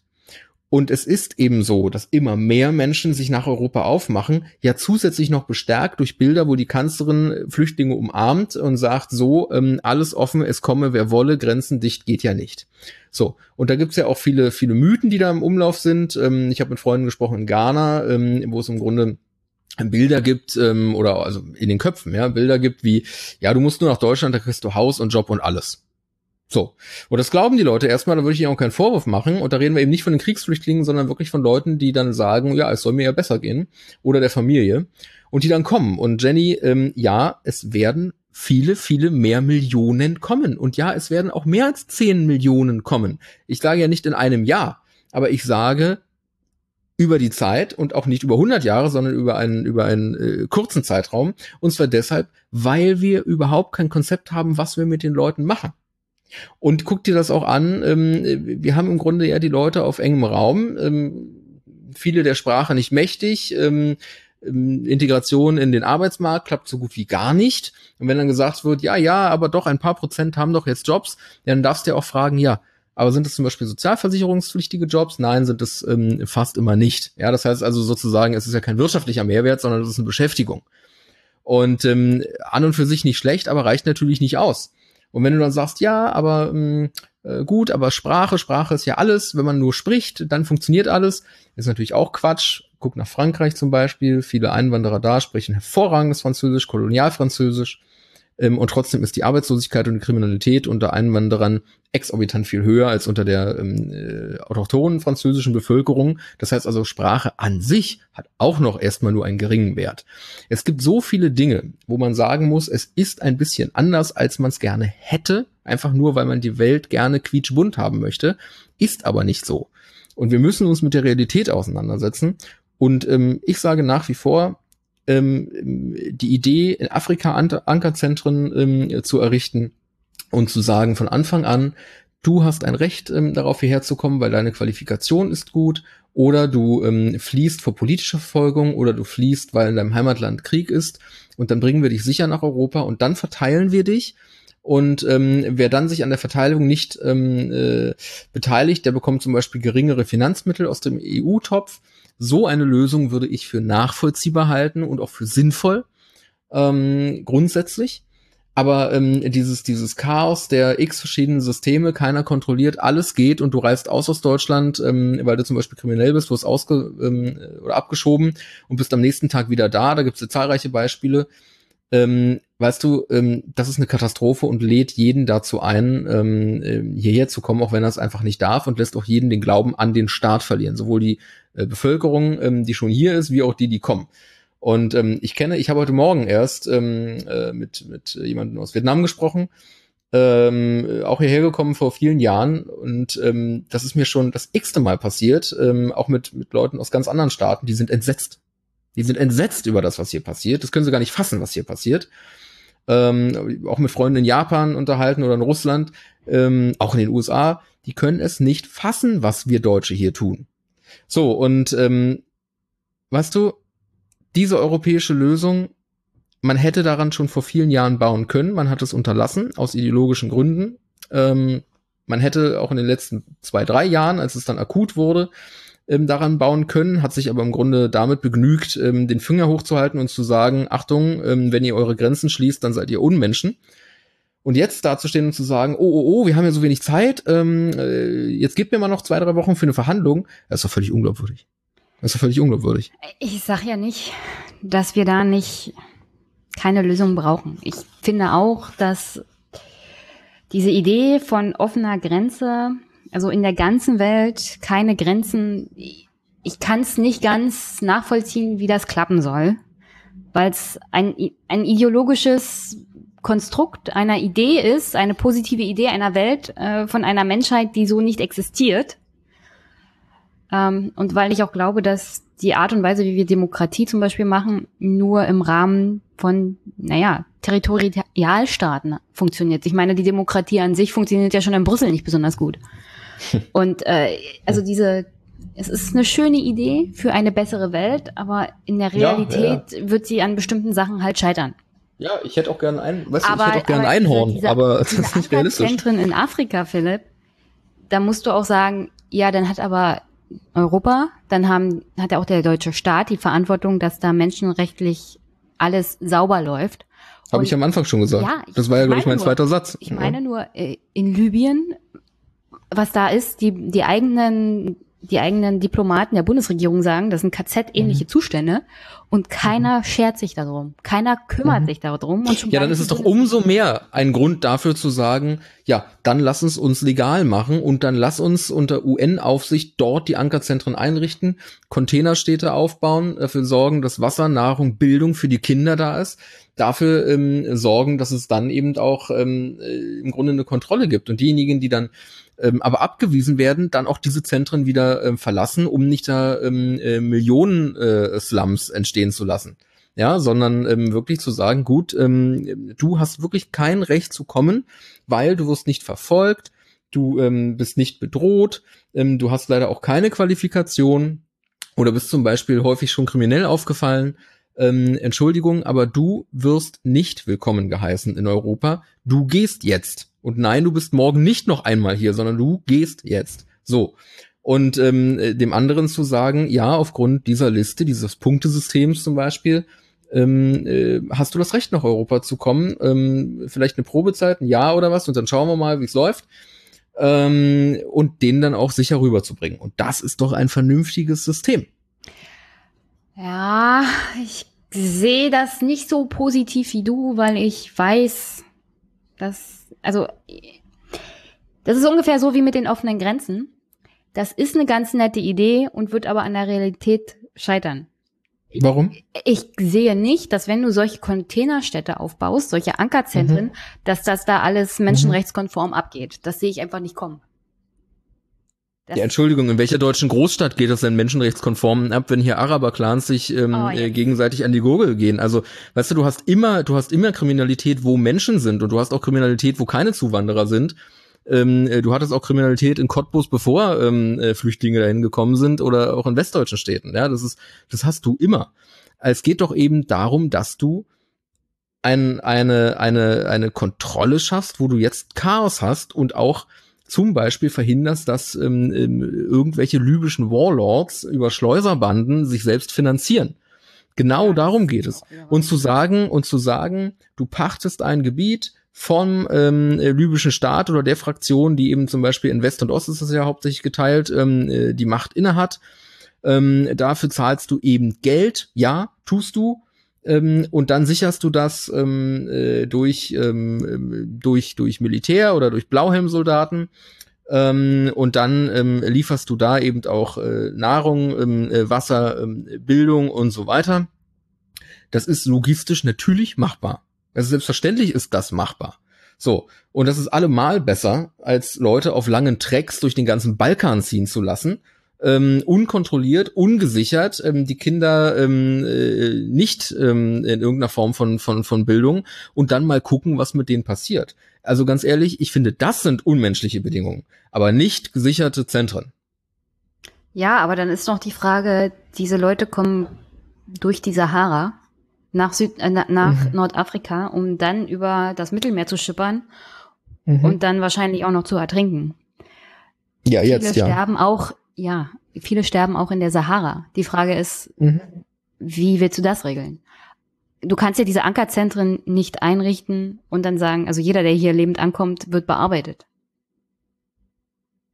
Ja, was willst du denn machen? Willst du, willst du über, über, willst du die ganze Welt verstreut in jedem Land der Welt vier Ankerzentren einrichten und sagen so, wir Europäische Union sind jetzt einfach mal per Selbsterklärung ähm, äh, verantwortlich für die Menschheit und ähm, Nein, deshalb kümmern wir uns gesagt. um alle. Aber ich denke mal, die Herangehensweise vielleicht in den diplomatisch, diplomatischen Vertretungen der einzelnen Länder sowas ähnliches einzurichten wäre besser, dass, dass man da ein Ja, das ist ja das alte System. Ja. Du hast ja recht, also du hast ja formal recht, das ist ja das alte System. Früher war es ja so, in jedem Land konntest du natürlich ähm, zur deutschen Vertretung gehen und sagen, hallo, ich bin ähm, äh, XY und ähm, ich möchte gerne einreisen oder beantrage Asyl oder was auch immer.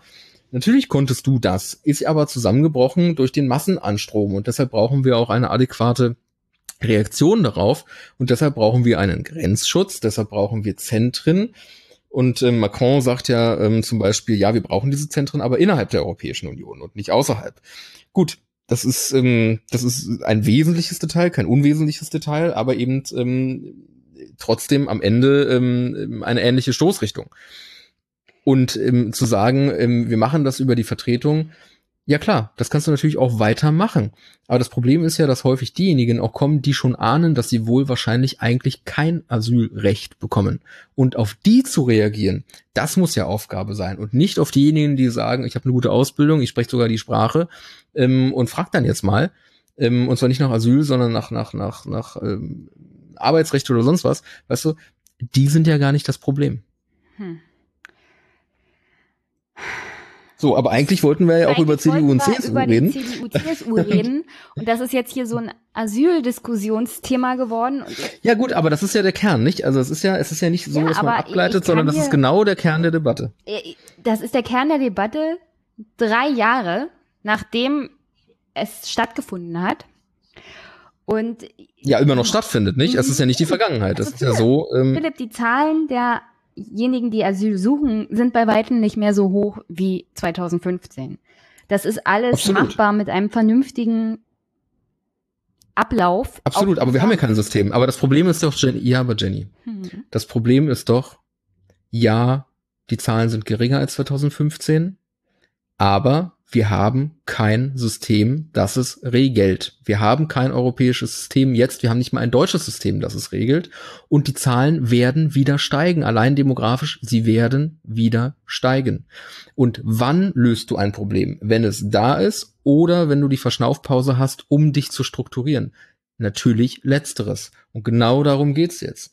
Und es geht eben ähm, natürlich der CSU auch um die Bayernwahl. Natürlich sind es ähm, äh, politische und wahltaktische Gründe, ähm, das so und so aufzuziehen. Aber der Kern des eigentlichen Problems ist eben trotzdem da. Und ähm, ja, es geht, es geht natürlich um die, um die Reizfigur Merkel, es geht natürlich darum, ähm, wie sie gesehen wird und sicher auch selber hingestellt wird. Wenn jetzt gesagt wird, ach, die arme Kanzlerin, sie wird für alles verantwortlich gemacht, dann darf man nicht vergessen, dass sie selber sich ja auch inszeniert hat, eben mit dieser Flüchtlingspolitik und selber eben auch das offene Herz gezeigt hat und, und ähm, damit versucht hat, auch entsprechende Wählergruppen anzusprechen, im Übrigen auch in weiten Teilen erfolgreich. Das heißt also, man kann nicht sagen, damals hat es ihr genutzt, die Identifikation war positiv, Heute mh, hm, eher nicht so. Deutschland wacht gerade auf aus dem Willkommensrausch. Aber ähm, die Kanzlerin, so viel hat sie dann damit doch nicht zu tun. Das geht nicht. Ähm, beides ist schon kohärent und ähm, oder miteinander verbunden. So und ähm, äh, deshalb, Jenny, ähm, ist es richtig, weißt du, die europäische Lösung zu finden, so ähm, wie wir sie skizziert haben in, in weiten Teilen?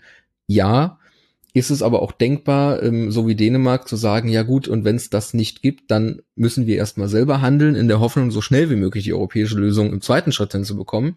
Ähm, ja, auch das ist denkbar. Ähm, und äh, zu sagen, Deutschland hat hier aber doch die ganze Zeit alles versucht im Positiven. Also da glaube ich, habe ich genug Beispiele dafür gegeben, äh, zu sagen, nee, haben wir nicht.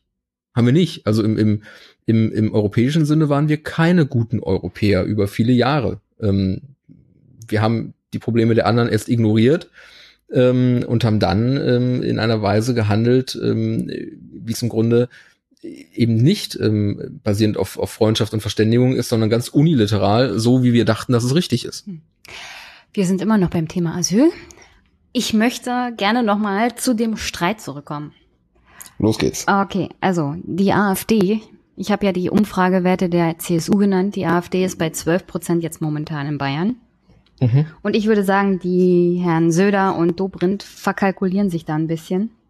Ich meine, ja klar, ein Teil von denen kommt von der CSU, aber ein Teil von denen kommt auch von der SPD, von den Freien Wählern, von der mhm. FDP. Und mhm. egal was sie tun, sie kriegen diese 12 Prozent nicht zurück. Auch nicht mit dieser Art und Weise. Ich glaube, es würde ihnen auch mehr schaden als nutzen, wenn sie jetzt dafür sorgen, dass Angela Merkel als Kanzlerin gestürzt wird. Oder wenn sie die Zusammenarbeit mit der CDU aufkündigen. Ich meine, Kreut ist ja hier öfters mal gefallen in der Berichterstattung. Herr Kohl war damals clever genug zu sagen, also wenn das jemals nochmal vorkommt, dann reicht ein Vorstandsbeschluss der CDU aus, um in Bayern einen Landesverband zu gründen. Die CSU müsste mhm. einen Sonderparteitag abhalten. Mal abgesehen davon, dass ich mal sehen möchte, wie eine Regionalpartei aus Bayern in ganz Deutschland Landesverbände gründet. Wen, wen wollen die denn dahin Das schicken? geht schnell. Ja, aber wen würden die dahin schicken? Ich, ich möchte nicht unbedingt noch mehr Bayern in Brandenburg sehen.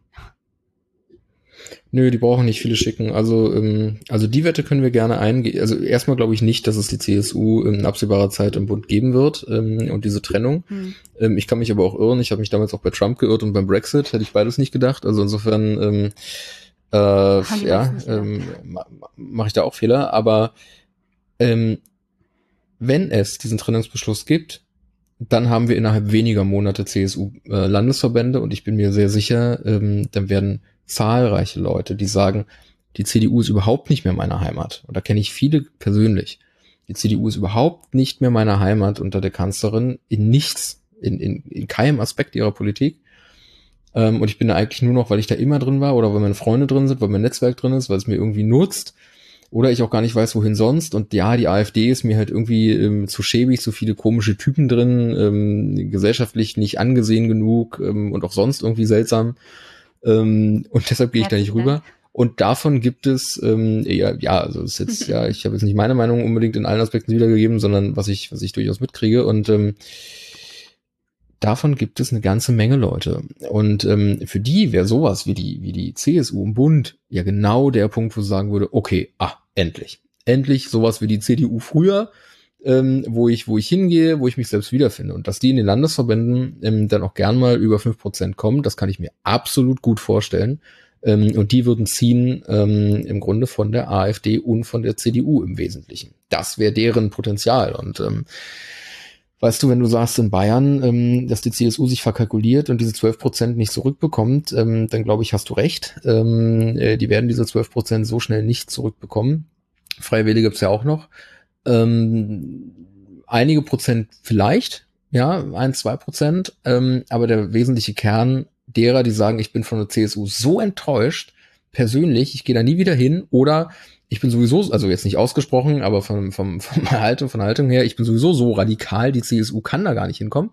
Also das, das gibt immer, ja. Ähm, und ähm, natürlich der Überbietungswettkampf nach rechts, ähm, der muss auch mal irgendwo eine Grenze haben. Ähm, die Frage ist eben, wo? Ist die Grenze da, wo Kram-Karrenbauer und Merkel sie verorten, also Mitte links? Und alles rechts davon ist schon unerträglich und ähm, nicht diskussionswürdig. Oder ist die Grenze da, wo die CSU ähm, sagt, ähm, äh, dass sie da ist? Das ist äh, ja eine Frage sozusagen der, der, der persönlichen Ansicht eines jeden deiner Hörer. Ähm, aber die sind wahrscheinlich im größten Teil nicht so der CSU-Wähler. Ja, weiß ich nicht, ich kenne deine Analysen nicht, aber ähm, aber ähm, weißt du, ich glaube noch einmal, ähm, es ist gut, dass wir, dass wir offene Debatten haben über Themen, über die man lange Zeit nur hinter ähm, im Grunde verschlossenen Türen reden konnte. Ähm, ich persönlich die, die schwierig sind. Ja, also ich persönlich finde es ja gut, wenn diese Debatten von CDU, CSU geführt wird und nicht von der AfD.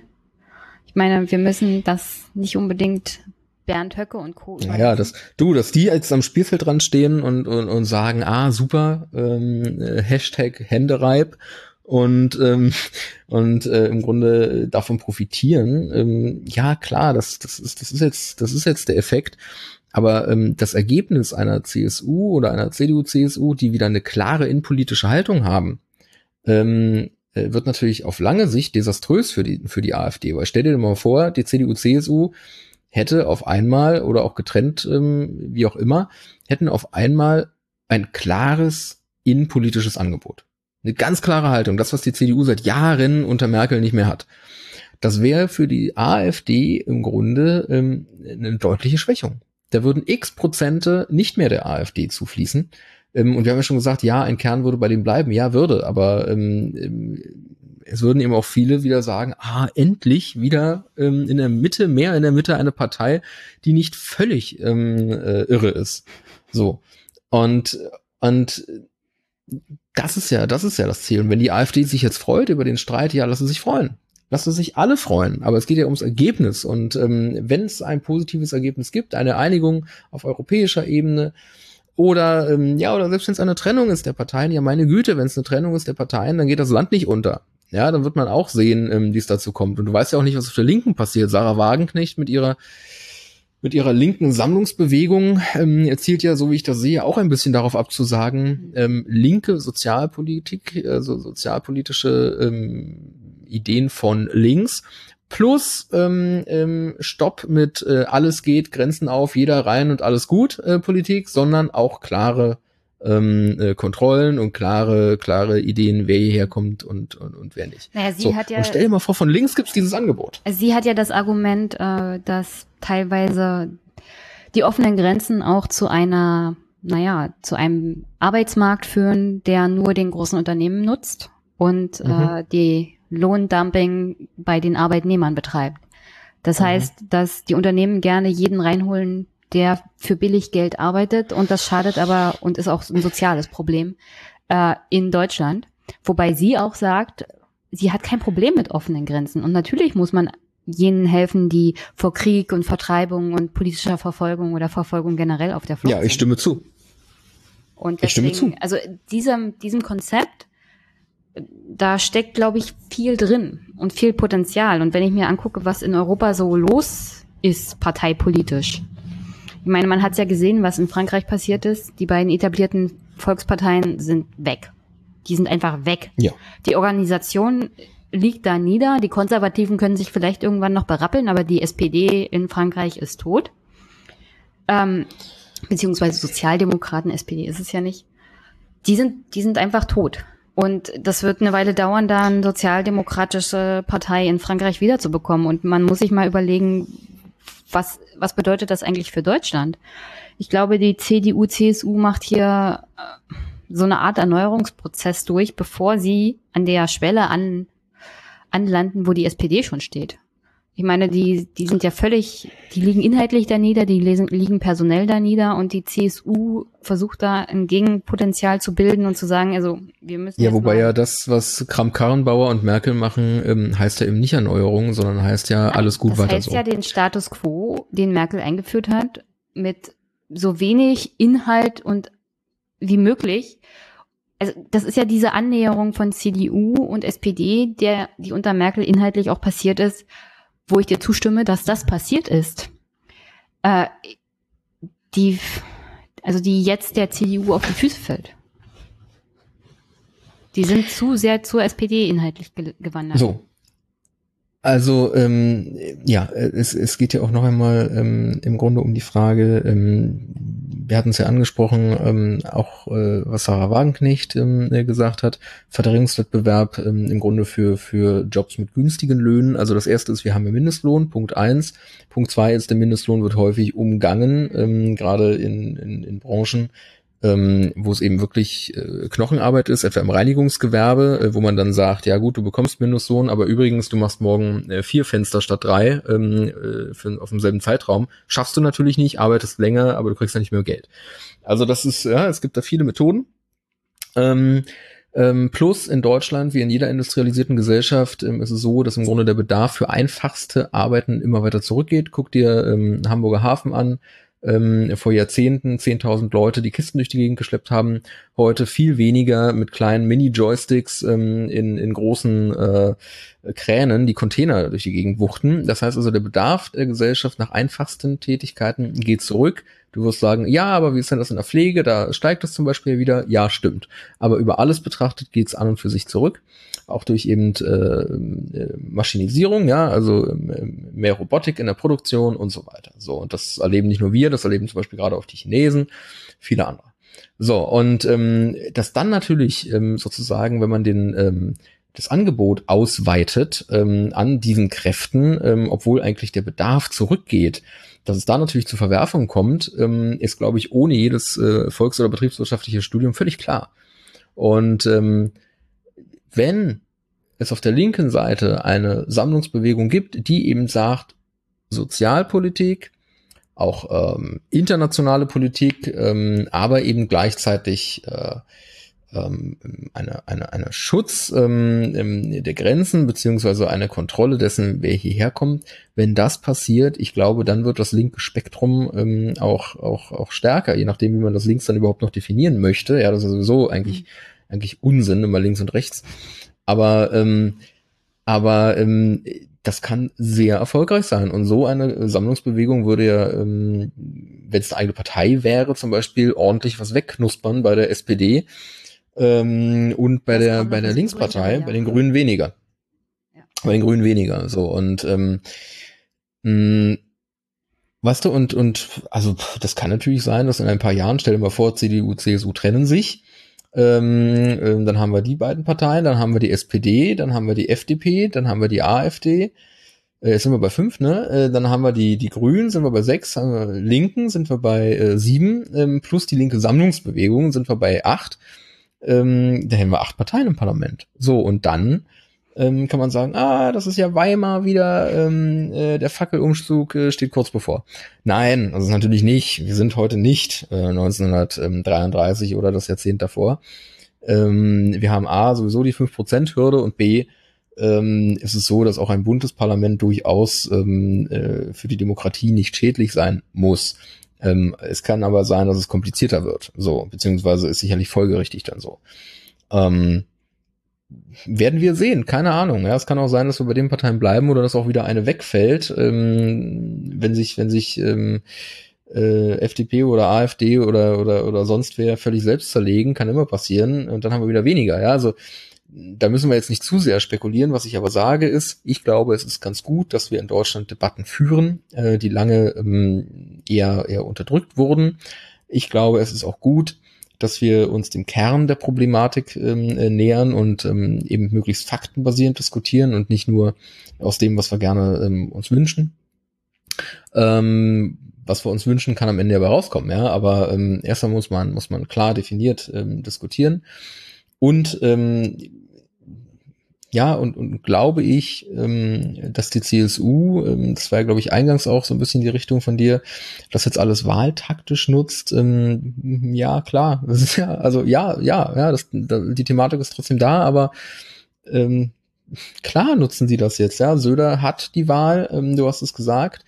Ähm, er will Ministerpräsident äh, bleiben, der rotiert ja auch, also aus allem, was man mitkriegt, die CSU beziehungsweise Söder selber, die, die, äh, also ja, Faulheit kann man dir nicht, nicht vorwerfen. Ähm, selbst wenn du nichts magst von dem, was er macht, ja, also selbst in dem Fall, du würdest nichts mögen, ähm, könntest du Faulheit nicht unterstellen. Nein, das würde und, ich ähm, tatsächlich nicht unterstellen. Er war und, sehr fleißig. Und so, und ähm, ja, zu sagen, okay, in der Situation jetzt, ähm, zusammen mit Seehofer, Dobrindt, ähm, äh, Scheuer und, und allen anderen ähm, ähm, Spitzen zu sagen, so und jetzt ähm, gehen wir mit Karacho in die in die in die Wahl, ähm, auch wenn es heißt, sich mit der CDU öffentlich zu fetzen, dann ist das so. Ja, und das Argument immer, ja, ähm, das war ja früher auch das Argument in der CDU, ähm, bin lange noch Mitglied, war ja immer das Argument, wir werten keine Wahlen aus, auch wenn sie verloren gehen, und wir streiten uns auch nicht, weil es ist ja immer, es ist ja irgendeine Wahl immer. Hm. Ja, so irgendeine, irgendeine Wahl in Hessen oder in Niedersachsen oder NRW oder im Bund oder so. Irgendeine Wahl ist ja immer und deshalb ist es jetzt besser, ruhig zu sein. Das kannst du auch eine ganze Weile machen, haben wir ja auch das ganze Merkel-Jahrzehnt durchgemacht. Führt aber leider dazu, dass die CDU im Grunde heute inhaltlich weitestgehend entkernt ist und ähm, dass ähm, die Unzufriedenheit wahnsinnig groß ist. Und ähm, ja, das, das ähm, kannst du auch gerne noch ein halbes Jahrzehnt machen, aber dann hast du italienische Verhältnisse und dann ist die CDU dann ähm, so, dass sie im Grunde ähm, nachtrauern darf den Zeiten, wo wir die 30 Prozent Hürde übersprungen haben. Wo wir wieder bei der SPD wären, die ja das gleiche schon durchgemacht hat. Nur, dass sie Hartz IV hatten und das noch schneller ging bei ihnen. Als bei ja, das ging schneller. Ja, ja, es ist, ist richtig. Die wurden im Grunde von der neu formierten Linkspartei ähm, nach und nach aufgeknuspert. Gleichzeitig auch von der CDU, die ja ähm, in die Mitte gerückt ist. Und ähm, wo ist dann da noch der Platz für die SPD? Ja, sie ist das Original. Kannst auch immer raufschreiben, du bist das Original. Ja, dann kaufen dich auch die Leute aus dem Regal. Aber ähm, wenn der andere halt irgendwie äh, ein bisschen, bisschen besser schmeckt oder billiger ist, ähm, naja, dann bleibt für dich vom Marktanteil her nicht mehr so viel übrig mit deinen, mit deinen Originalwürstchen. So, und ähm, das ist, das ist die SPD, ja, und, und ähm, ja, jetzt, jetzt äh, will ich nicht gemein werden, aber ich sehe keinen, der dort wirklich heraussticht und wenn man sagt, so, der kann das. Der oder diejenige, die kann das. Ähm, gut, glaube ich, ist ähm, die aus Neukölln stammende ähm, Familienministerin, ist das, ne? Ähm, Giffey. Glaube ich. Äh, ja, die, ähm, die macht wohl, also die macht einen sehr guten Eindruck. Ähm, mir persönlich. Ähm, aber ansonsten, also ähm, es ist ja nicht so, dass es jetzt ganz neues Personal wäre. Ja, und wenn ich mir die äh, die Umfrageergebnisse angucke, ich hatte vor kurzem was gesehen bei Spiegel Online, ja, also eher unverdächtig jetzt irgendwie rechter Umtriebe. Ähm, und wenn ich mir da angucke, wie zum Beispiel auch Maas angesehen ist in der Bevölkerung, obwohl er Außenminister ist, also das Amt, das dich sozusagen mit ähm, mit Unterschrift des Bundespräsidenten ähm, äh, sofort beliebt macht in der deutschen Historie. Ähm, also er aber selber so unbeliebt ist, einfach ähm, weil er so ist, wie er ist und agiert, wie er agiert, ähm, ja, dann ähm, ja, was, was, was ist da noch bei der, also, bei der SPD? Ja, ich meine, Herr Maas, es, es gab Ausnahmen. Auch Herr Westerwelle war nicht der beliebteste Außenminister. Und ja, Herr stimmt. Maas scheint den gleichen Weg zu gehen. Ähm, ich, mal ganz ehrlich, die SPD ist, wir haben sie schon beerdigt im Aufwachen-Podcast. Äh, ah, okay. Und auch und Leichenfledderei betreiben wir jetzt ja nicht noch. Oh, verstehe. Ich wollte eigentlich bloß äh, das vergleichen, weil die SPD halt diesen Weg schon gegangen ist und die CDU, ja. wenn sie inhaltlich ähm, sich nicht neu orientiert, halt droht, den gleichen Weg zu gehen. Wobei mir das persönlich rechtlich egal ist. Was mir nicht egal ist, ist die Stabilität der Demokratie in diesem Land und ja. Äh, bei der ja, AfD also ist ja es echt, echt fragwürdig. Ja, also ich meine, ja gut, also die AfD, also jetzt mal jetzt mal bei aller, ähm, bei allem Verständnis, aber eine Partei, die im Deutschen Bundestag sitzt mit 13, 14 Prozent, destabilisiert die Demokratie nicht. Nein, das habe ich nicht gesagt, aber es gibt die, diese, diese Leute in der AfD, ja, auch die Demokratie äh, destabilisieren nicht die Demokratie. Also eine Partei, ähm, die um die 14 Prozent liegt oder die irgendwann auch mal 15, 16, 17, 18 Prozent bekommt, ähm, die verändert den Diskurs, aber die zerstört nicht die Demokratie. Ähm, die Demokratie wird zerstört, weil die anderen Parteien über Jahre schlechte Politik machen oder sich wie die CDU in einer Arroganz ähm, des ähm, Wir haben Recht und müssen uns nicht äh, ändern ähm, äh, im Grunde da verharren. Ja, deshalb geht Demokratie kaputt, weil du nicht über, über Dinge sprechen kannst, die aber jeder auf der Straße sieht. Deshalb geht Demokratie kaputt. Und nicht wegen einer Partei, ähm, äh, die ähm, das oder jenes sagt und sicherlich auch, auch aus einigen schwierigen Personen besteht, aber letztlich im Bundestag mit 13, 14 Prozent. Ähm, Nein, sitzt, ich habe ja, ich ja? habe ja auch nicht gemeint, so. dass die Anwesenheit der AfD an sich ein destabilisierender Faktor ist. Ja, ich weiß, ich meine, es, es sorgt die, dich, die ja. AfD, und äh, ja, es besorgt mich, weil sie ein Symptom ist. Verstehst du? Ich sehe das genauso ja, wie du. Es ist ein Symptom dafür, dass was nicht richtig läuft im Land. Und das ist, ist eine Gefahr für die Demokratie, wenn das nicht behoben wird. So, und es gibt ja, das hatte ich jetzt ähm, in der vergangenen Woche gelesen, sehr interessant, ähm, so eine Vergleichsstudie, äh, Autokratien, Diktaturen und Demokratien, wo sind die Leute wie zufrieden? Und ähm, ja, es hat sich herausgestellt ähm, im Wesentlichen, dass die Menschen in Demokratien unzufriedener sind. Und jetzt kann man sagen, ja, aber mh, die Leute in Diktaturen dürfen es ja auch gar nicht sagen. Naja gut, also ähm, ist ein Punkt, aber ich glaube nicht der wesentliche, sondern der wesentliche ist in der Demokratie, ähm, dürfen wir, ja, wir dürfen in der Tat mehr grummeln. Ähm, und wir sehen aber auch, ähm, wie soll man sagen, wir sehen ja auch in der Fläche einen Niedergang. Ja, und ich sag dir eins, Jenny, das haben wir heute noch nicht besprochen, aber wenn hier, wenn hier die Rezession kommt, wenn hier, weil zum Beispiel der Handelskrieg mit den Amerikanern die deutsche Wirtschaft belastet, weil die Einfuhrschranken mit den Chinesen die deutsche Wirtschaft äh, belasten, weil ähm, äh, im Grunde die, die Vorgaben der Europäischen Union die deutsche Wirtschaft belasten, weil ähm, Fragen der, der, der Währung oder unserer Wirtschaftsstruktur oder auch ähm, mangelnder Investitionen in neue Technologien und so weiter und so weiter und so weiter. Dass die deutsche Wirtschaft alles zusammen belastet. Ja, oder auch äh, Krisen mit Russland, die Sanktionen oder die Krisen mit der Türkei. Ähm, so, da kommt ja so viel zusammen, aber eben alles mit einmal. Wenn das die deutsche Wirtschaft belastet, dann hat das für uns ganz andere Auswirkungen als ähm, für andere Staaten. Warum? Weil zum Beispiel die amerikanische Volkswirtschaft ist zu zehn Prozent äh, vom Export abhängig. Die chinesische Volkswirtschaft ist zu 20 Prozent vom Export abhängig. Die deutsche Wirtschaft ist zu fast 50 Prozent vom Export abhängig. Unsere Verletzbarkeit ist also wahnsinnig viel höher. Das Dumme ist daran, dass, obwohl es uns dank dessen ja so gut ging in den vergangenen Jahren und auch gut geht und die Steuerannahmen so hoch sind, dass wir gar nicht wissen, wo wir zuerst ähm, eine Straße neu bauen sollen, das natürlich für die Zukunft auch heißt, wenn es dann nach unten geht, dann kann es zum sprunghaften ähm, Anstieg der Probleme führen, die wir heute eben mit Geld zukleistern. Und da rede ich nicht nur von Arbeitslosigkeit, da rede ich eben ähm, von massiven finanziellen Problemen. Und zu sagen, heute, wir geben da mal sechs Milliarden mehr und da mal sieben Milliarden mehr, fällt leichter als dann, wenn die Rezession da ist. Hm. Und wir haben es leider verabsäumt, ähm, in den Zeiten, wo mehr Geld da war, das auch für Schuldentilgung ähm, zu nutzen, beziehungsweise eigentlich wirtschaftlich betrachtet hätte man in Zeiten niedriger Zinsen ja massiv Schulden aufnehmen müssen. Also jetzt, ich klinge jetzt vielleicht sozialdemokratisch, aber es ist jetzt rein wirtschaftlich betrachtet sinnvoll, in Zeiten niedriger Zinsen, äh, niedriger Anleihen, ähm, sich tatsächlich zu verschulden, mehr zu verschulden, weil ähm, äh, letztlich äh, du nachher, wenn die Zinsen dann, dann steigen oder auch Inflation dann wieder steigt, ähm, äh, machst du ein Plus. Und dieses Geld, da kommt es jetzt aber drauf an, was du mit dem Geld machst, nicht verkonsumieren, nicht in Maßnahmen stecken, die irgendwie verpuffen oder die eigentlich ganz nett sind, ähm, sondern ähm, investieren in das, was morgen mehr ähm, äh, Kraft bringt für die Wirtschaft. Und das heißt zum Beispiel, ja, das heißt Bildung, ja, das heißt vor allen Dingen Infrastruktur, Brücken, Flughäfen und so weiter. Aber da auch bitte darauf achten, dass das, was man baut, auch unterhalten werden muss. So, das heißt ähm, Förderung von Startups, das heißt ähm, Förderung von Technologieeinsatz, nicht nur nicht nur Forschung, sondern auch Einsatz in Deutschland. All das und das solltest du eigentlich machen in Zeiten niedriger Zinsen. Und dann solltest du ähm, auch gucken, dass du zum Beispiel so machst wie der norwegische Staatsfonds, dass du eben einen Fonds schaffst, der investiert, der Aktien kauft weltweit ähm, um zum Beispiel, wenn nachher dann die Rezession kommt, wenn die Zinsen wieder steigen, wenn vielleicht auch mal die Inflation wieder steigt, dann nutzt du das Geld, was du angespart hast ähm, aus dem Fonds, entweder durch laufende Ausschüttungen oder du, ja, oder du machst den platt und nutzt das ganze Geld und dann, dann tilgst du Altschulden, die vielleicht noch zu höheren Zinssätzen läufen.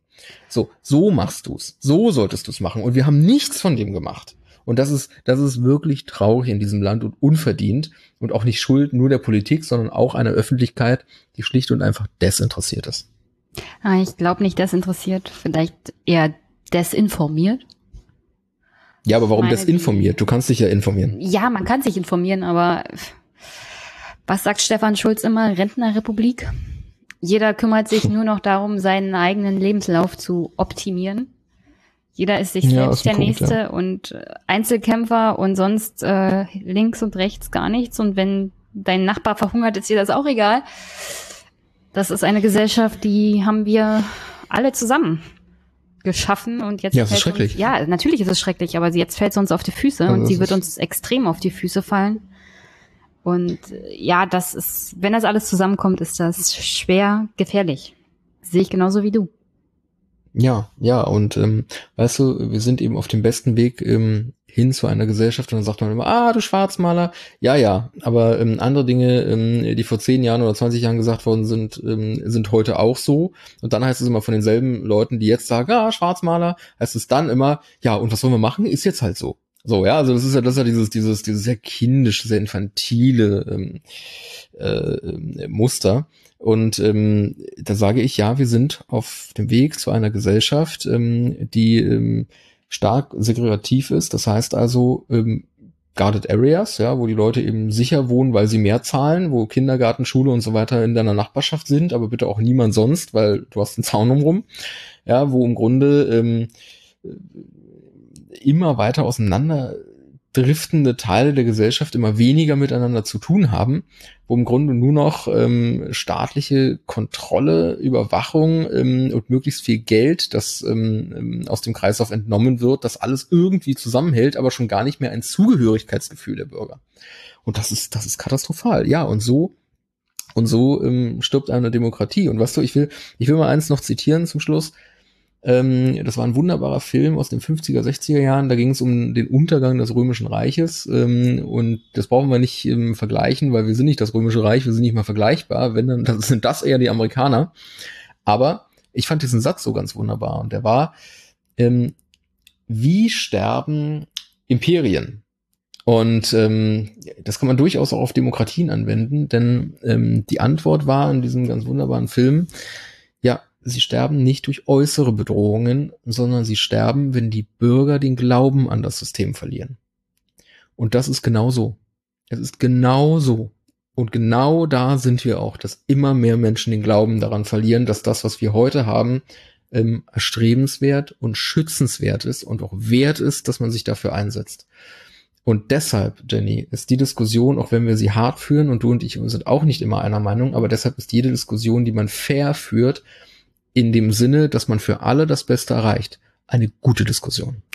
Ja, das ist ein schöner Abschluss von dir. Und ich bin ja der Meinung, man sollte an der Demokratie und an dem Land und einfach an allem festhalten und versuchen, selber sich einzubringen und das Land oder die Zukunft ein bisschen mehr erstrebenswert zu machen. Und deswegen, ja, das Römische Reich könnte da als Warnung Warnung zählen. Also generell jede Demokratie, die schwierige Phasen durchläuft, sollte da als Warnung gelten. Die Weimarer Republik sollte als die Warnung. Die Römer waren nicht ganz so demokratisch, aber, äh, aber das, äh, ja, die, das ist, noch, ist noch ein anderer Punkt. Alternativ, alternativ, äh, alternativ, Jenny, ähm, weißt du ja, ja, Basis bauen auf der dunklen Seite des Mondes. Ähm, das, das, das, das ist dann Plan C. Immer diese, diese Verschwörungstheorien. Ja. Na gut. Ja, also ja. Ähm, du bleibst bitte dran, weil sobald ich Stopp gedrückt habe, muss das noch hochladen. Okay. Und ich mache hier noch einen kleinen Hinweis an meine Hörer. Und zwar habe ich in Folge 256 des Aufwachen-Podcastes, da waren sie beim SPD-Parteitag letztes Jahr im Dezember, einen interessanten O-Ton von Herrn Ralf Stegner gefunden. Und wenn ich oh. Ralf Stegner hier als O-Ton spiele, dann wisst ihr ganz genau, das ist sehr, sehr interessant. Das kommt hier gleich im Anhang und danach kommt das Outro. Ich wünsche euch eine schöne Woche und sag schon mal Tschüss. Und du, Philipp? Ja, ich sag auch Tschüss. Vielen Dank für die äh, sicherlich anstrengende Aufmerksamkeit, aber äh, ich hoffe, es hat sich gelohnt. Okay. Bis dann. Okay, schauen wir noch kurz in die Zukunft. Es besteht ja durchaus die Chance, dass in Deutschland, wo Kanzler immer sehr lange regieren und man sich daran gewöhnt, dass eine ganze Kindergeneration nur einen Kanzler kennt, jetzt mit Minderheitsregierungen oder sonstigen Konstellationen tatsächlich mal der Parlamentarismus im Mittelpunkt steht. Also eine große Ausrede nicht mehr zählt, nämlich der Koalitionsvertrag. Welche Chancen bietet das und wird die SPD diese Chancen auch nutzen? Ich glaube, dass das Chancen in der Tat bietet. Ob das so bleibt, wie Sie das beschrieben haben, weiß ich gar nicht. Bob Dylan hat gesungen, The Times They Are Changing und ich glaube, das ist jetzt gerade zu sehen. Die Zeit von Frau Merkel geht zu Ende. Und ich sehe jetzt im Augenblick nicht äh, die Nachfolge, die dann für Jahrzehnte bleibt. Ein bisschen mehr Leben im Parlament schadet der Demokratie nicht. Im Gegenteil, es sorgt vielleicht sogar dafür, dass die Rechten wieder rausfliegen, wenn sich die großen Parteien wieder stärker unterscheiden. Dafür haben wir uns schon immer geworben. Aber gibt es einen Geheimplan GroKo ohne Merkel? Das fragen wir uns in unserem Podcast sehr oft. Das Publikum ist da sehr engagiert bei der Klärung, ob das überhaupt möglich ist. Gibt es einen Geheimplan GroKo ohne Merkel? Nein, den gibt es bei der SPD nicht, bei der CDU vielleicht schon. Äh, ich sag mal, die SPD äh, kümmert sich nicht um das Personal der anderen Parteien. Meine Erfahrung mit der Union ist die, erledigen das Humor- und leidenschaftslos selbst, wenn es soweit ist. Wenn keine Beute mehr nach Hause gebracht wird, dann rasieren die ihre Führung. Da muss die SPD sich nicht drum kümmern, das würde nur parteitaktisch wirken.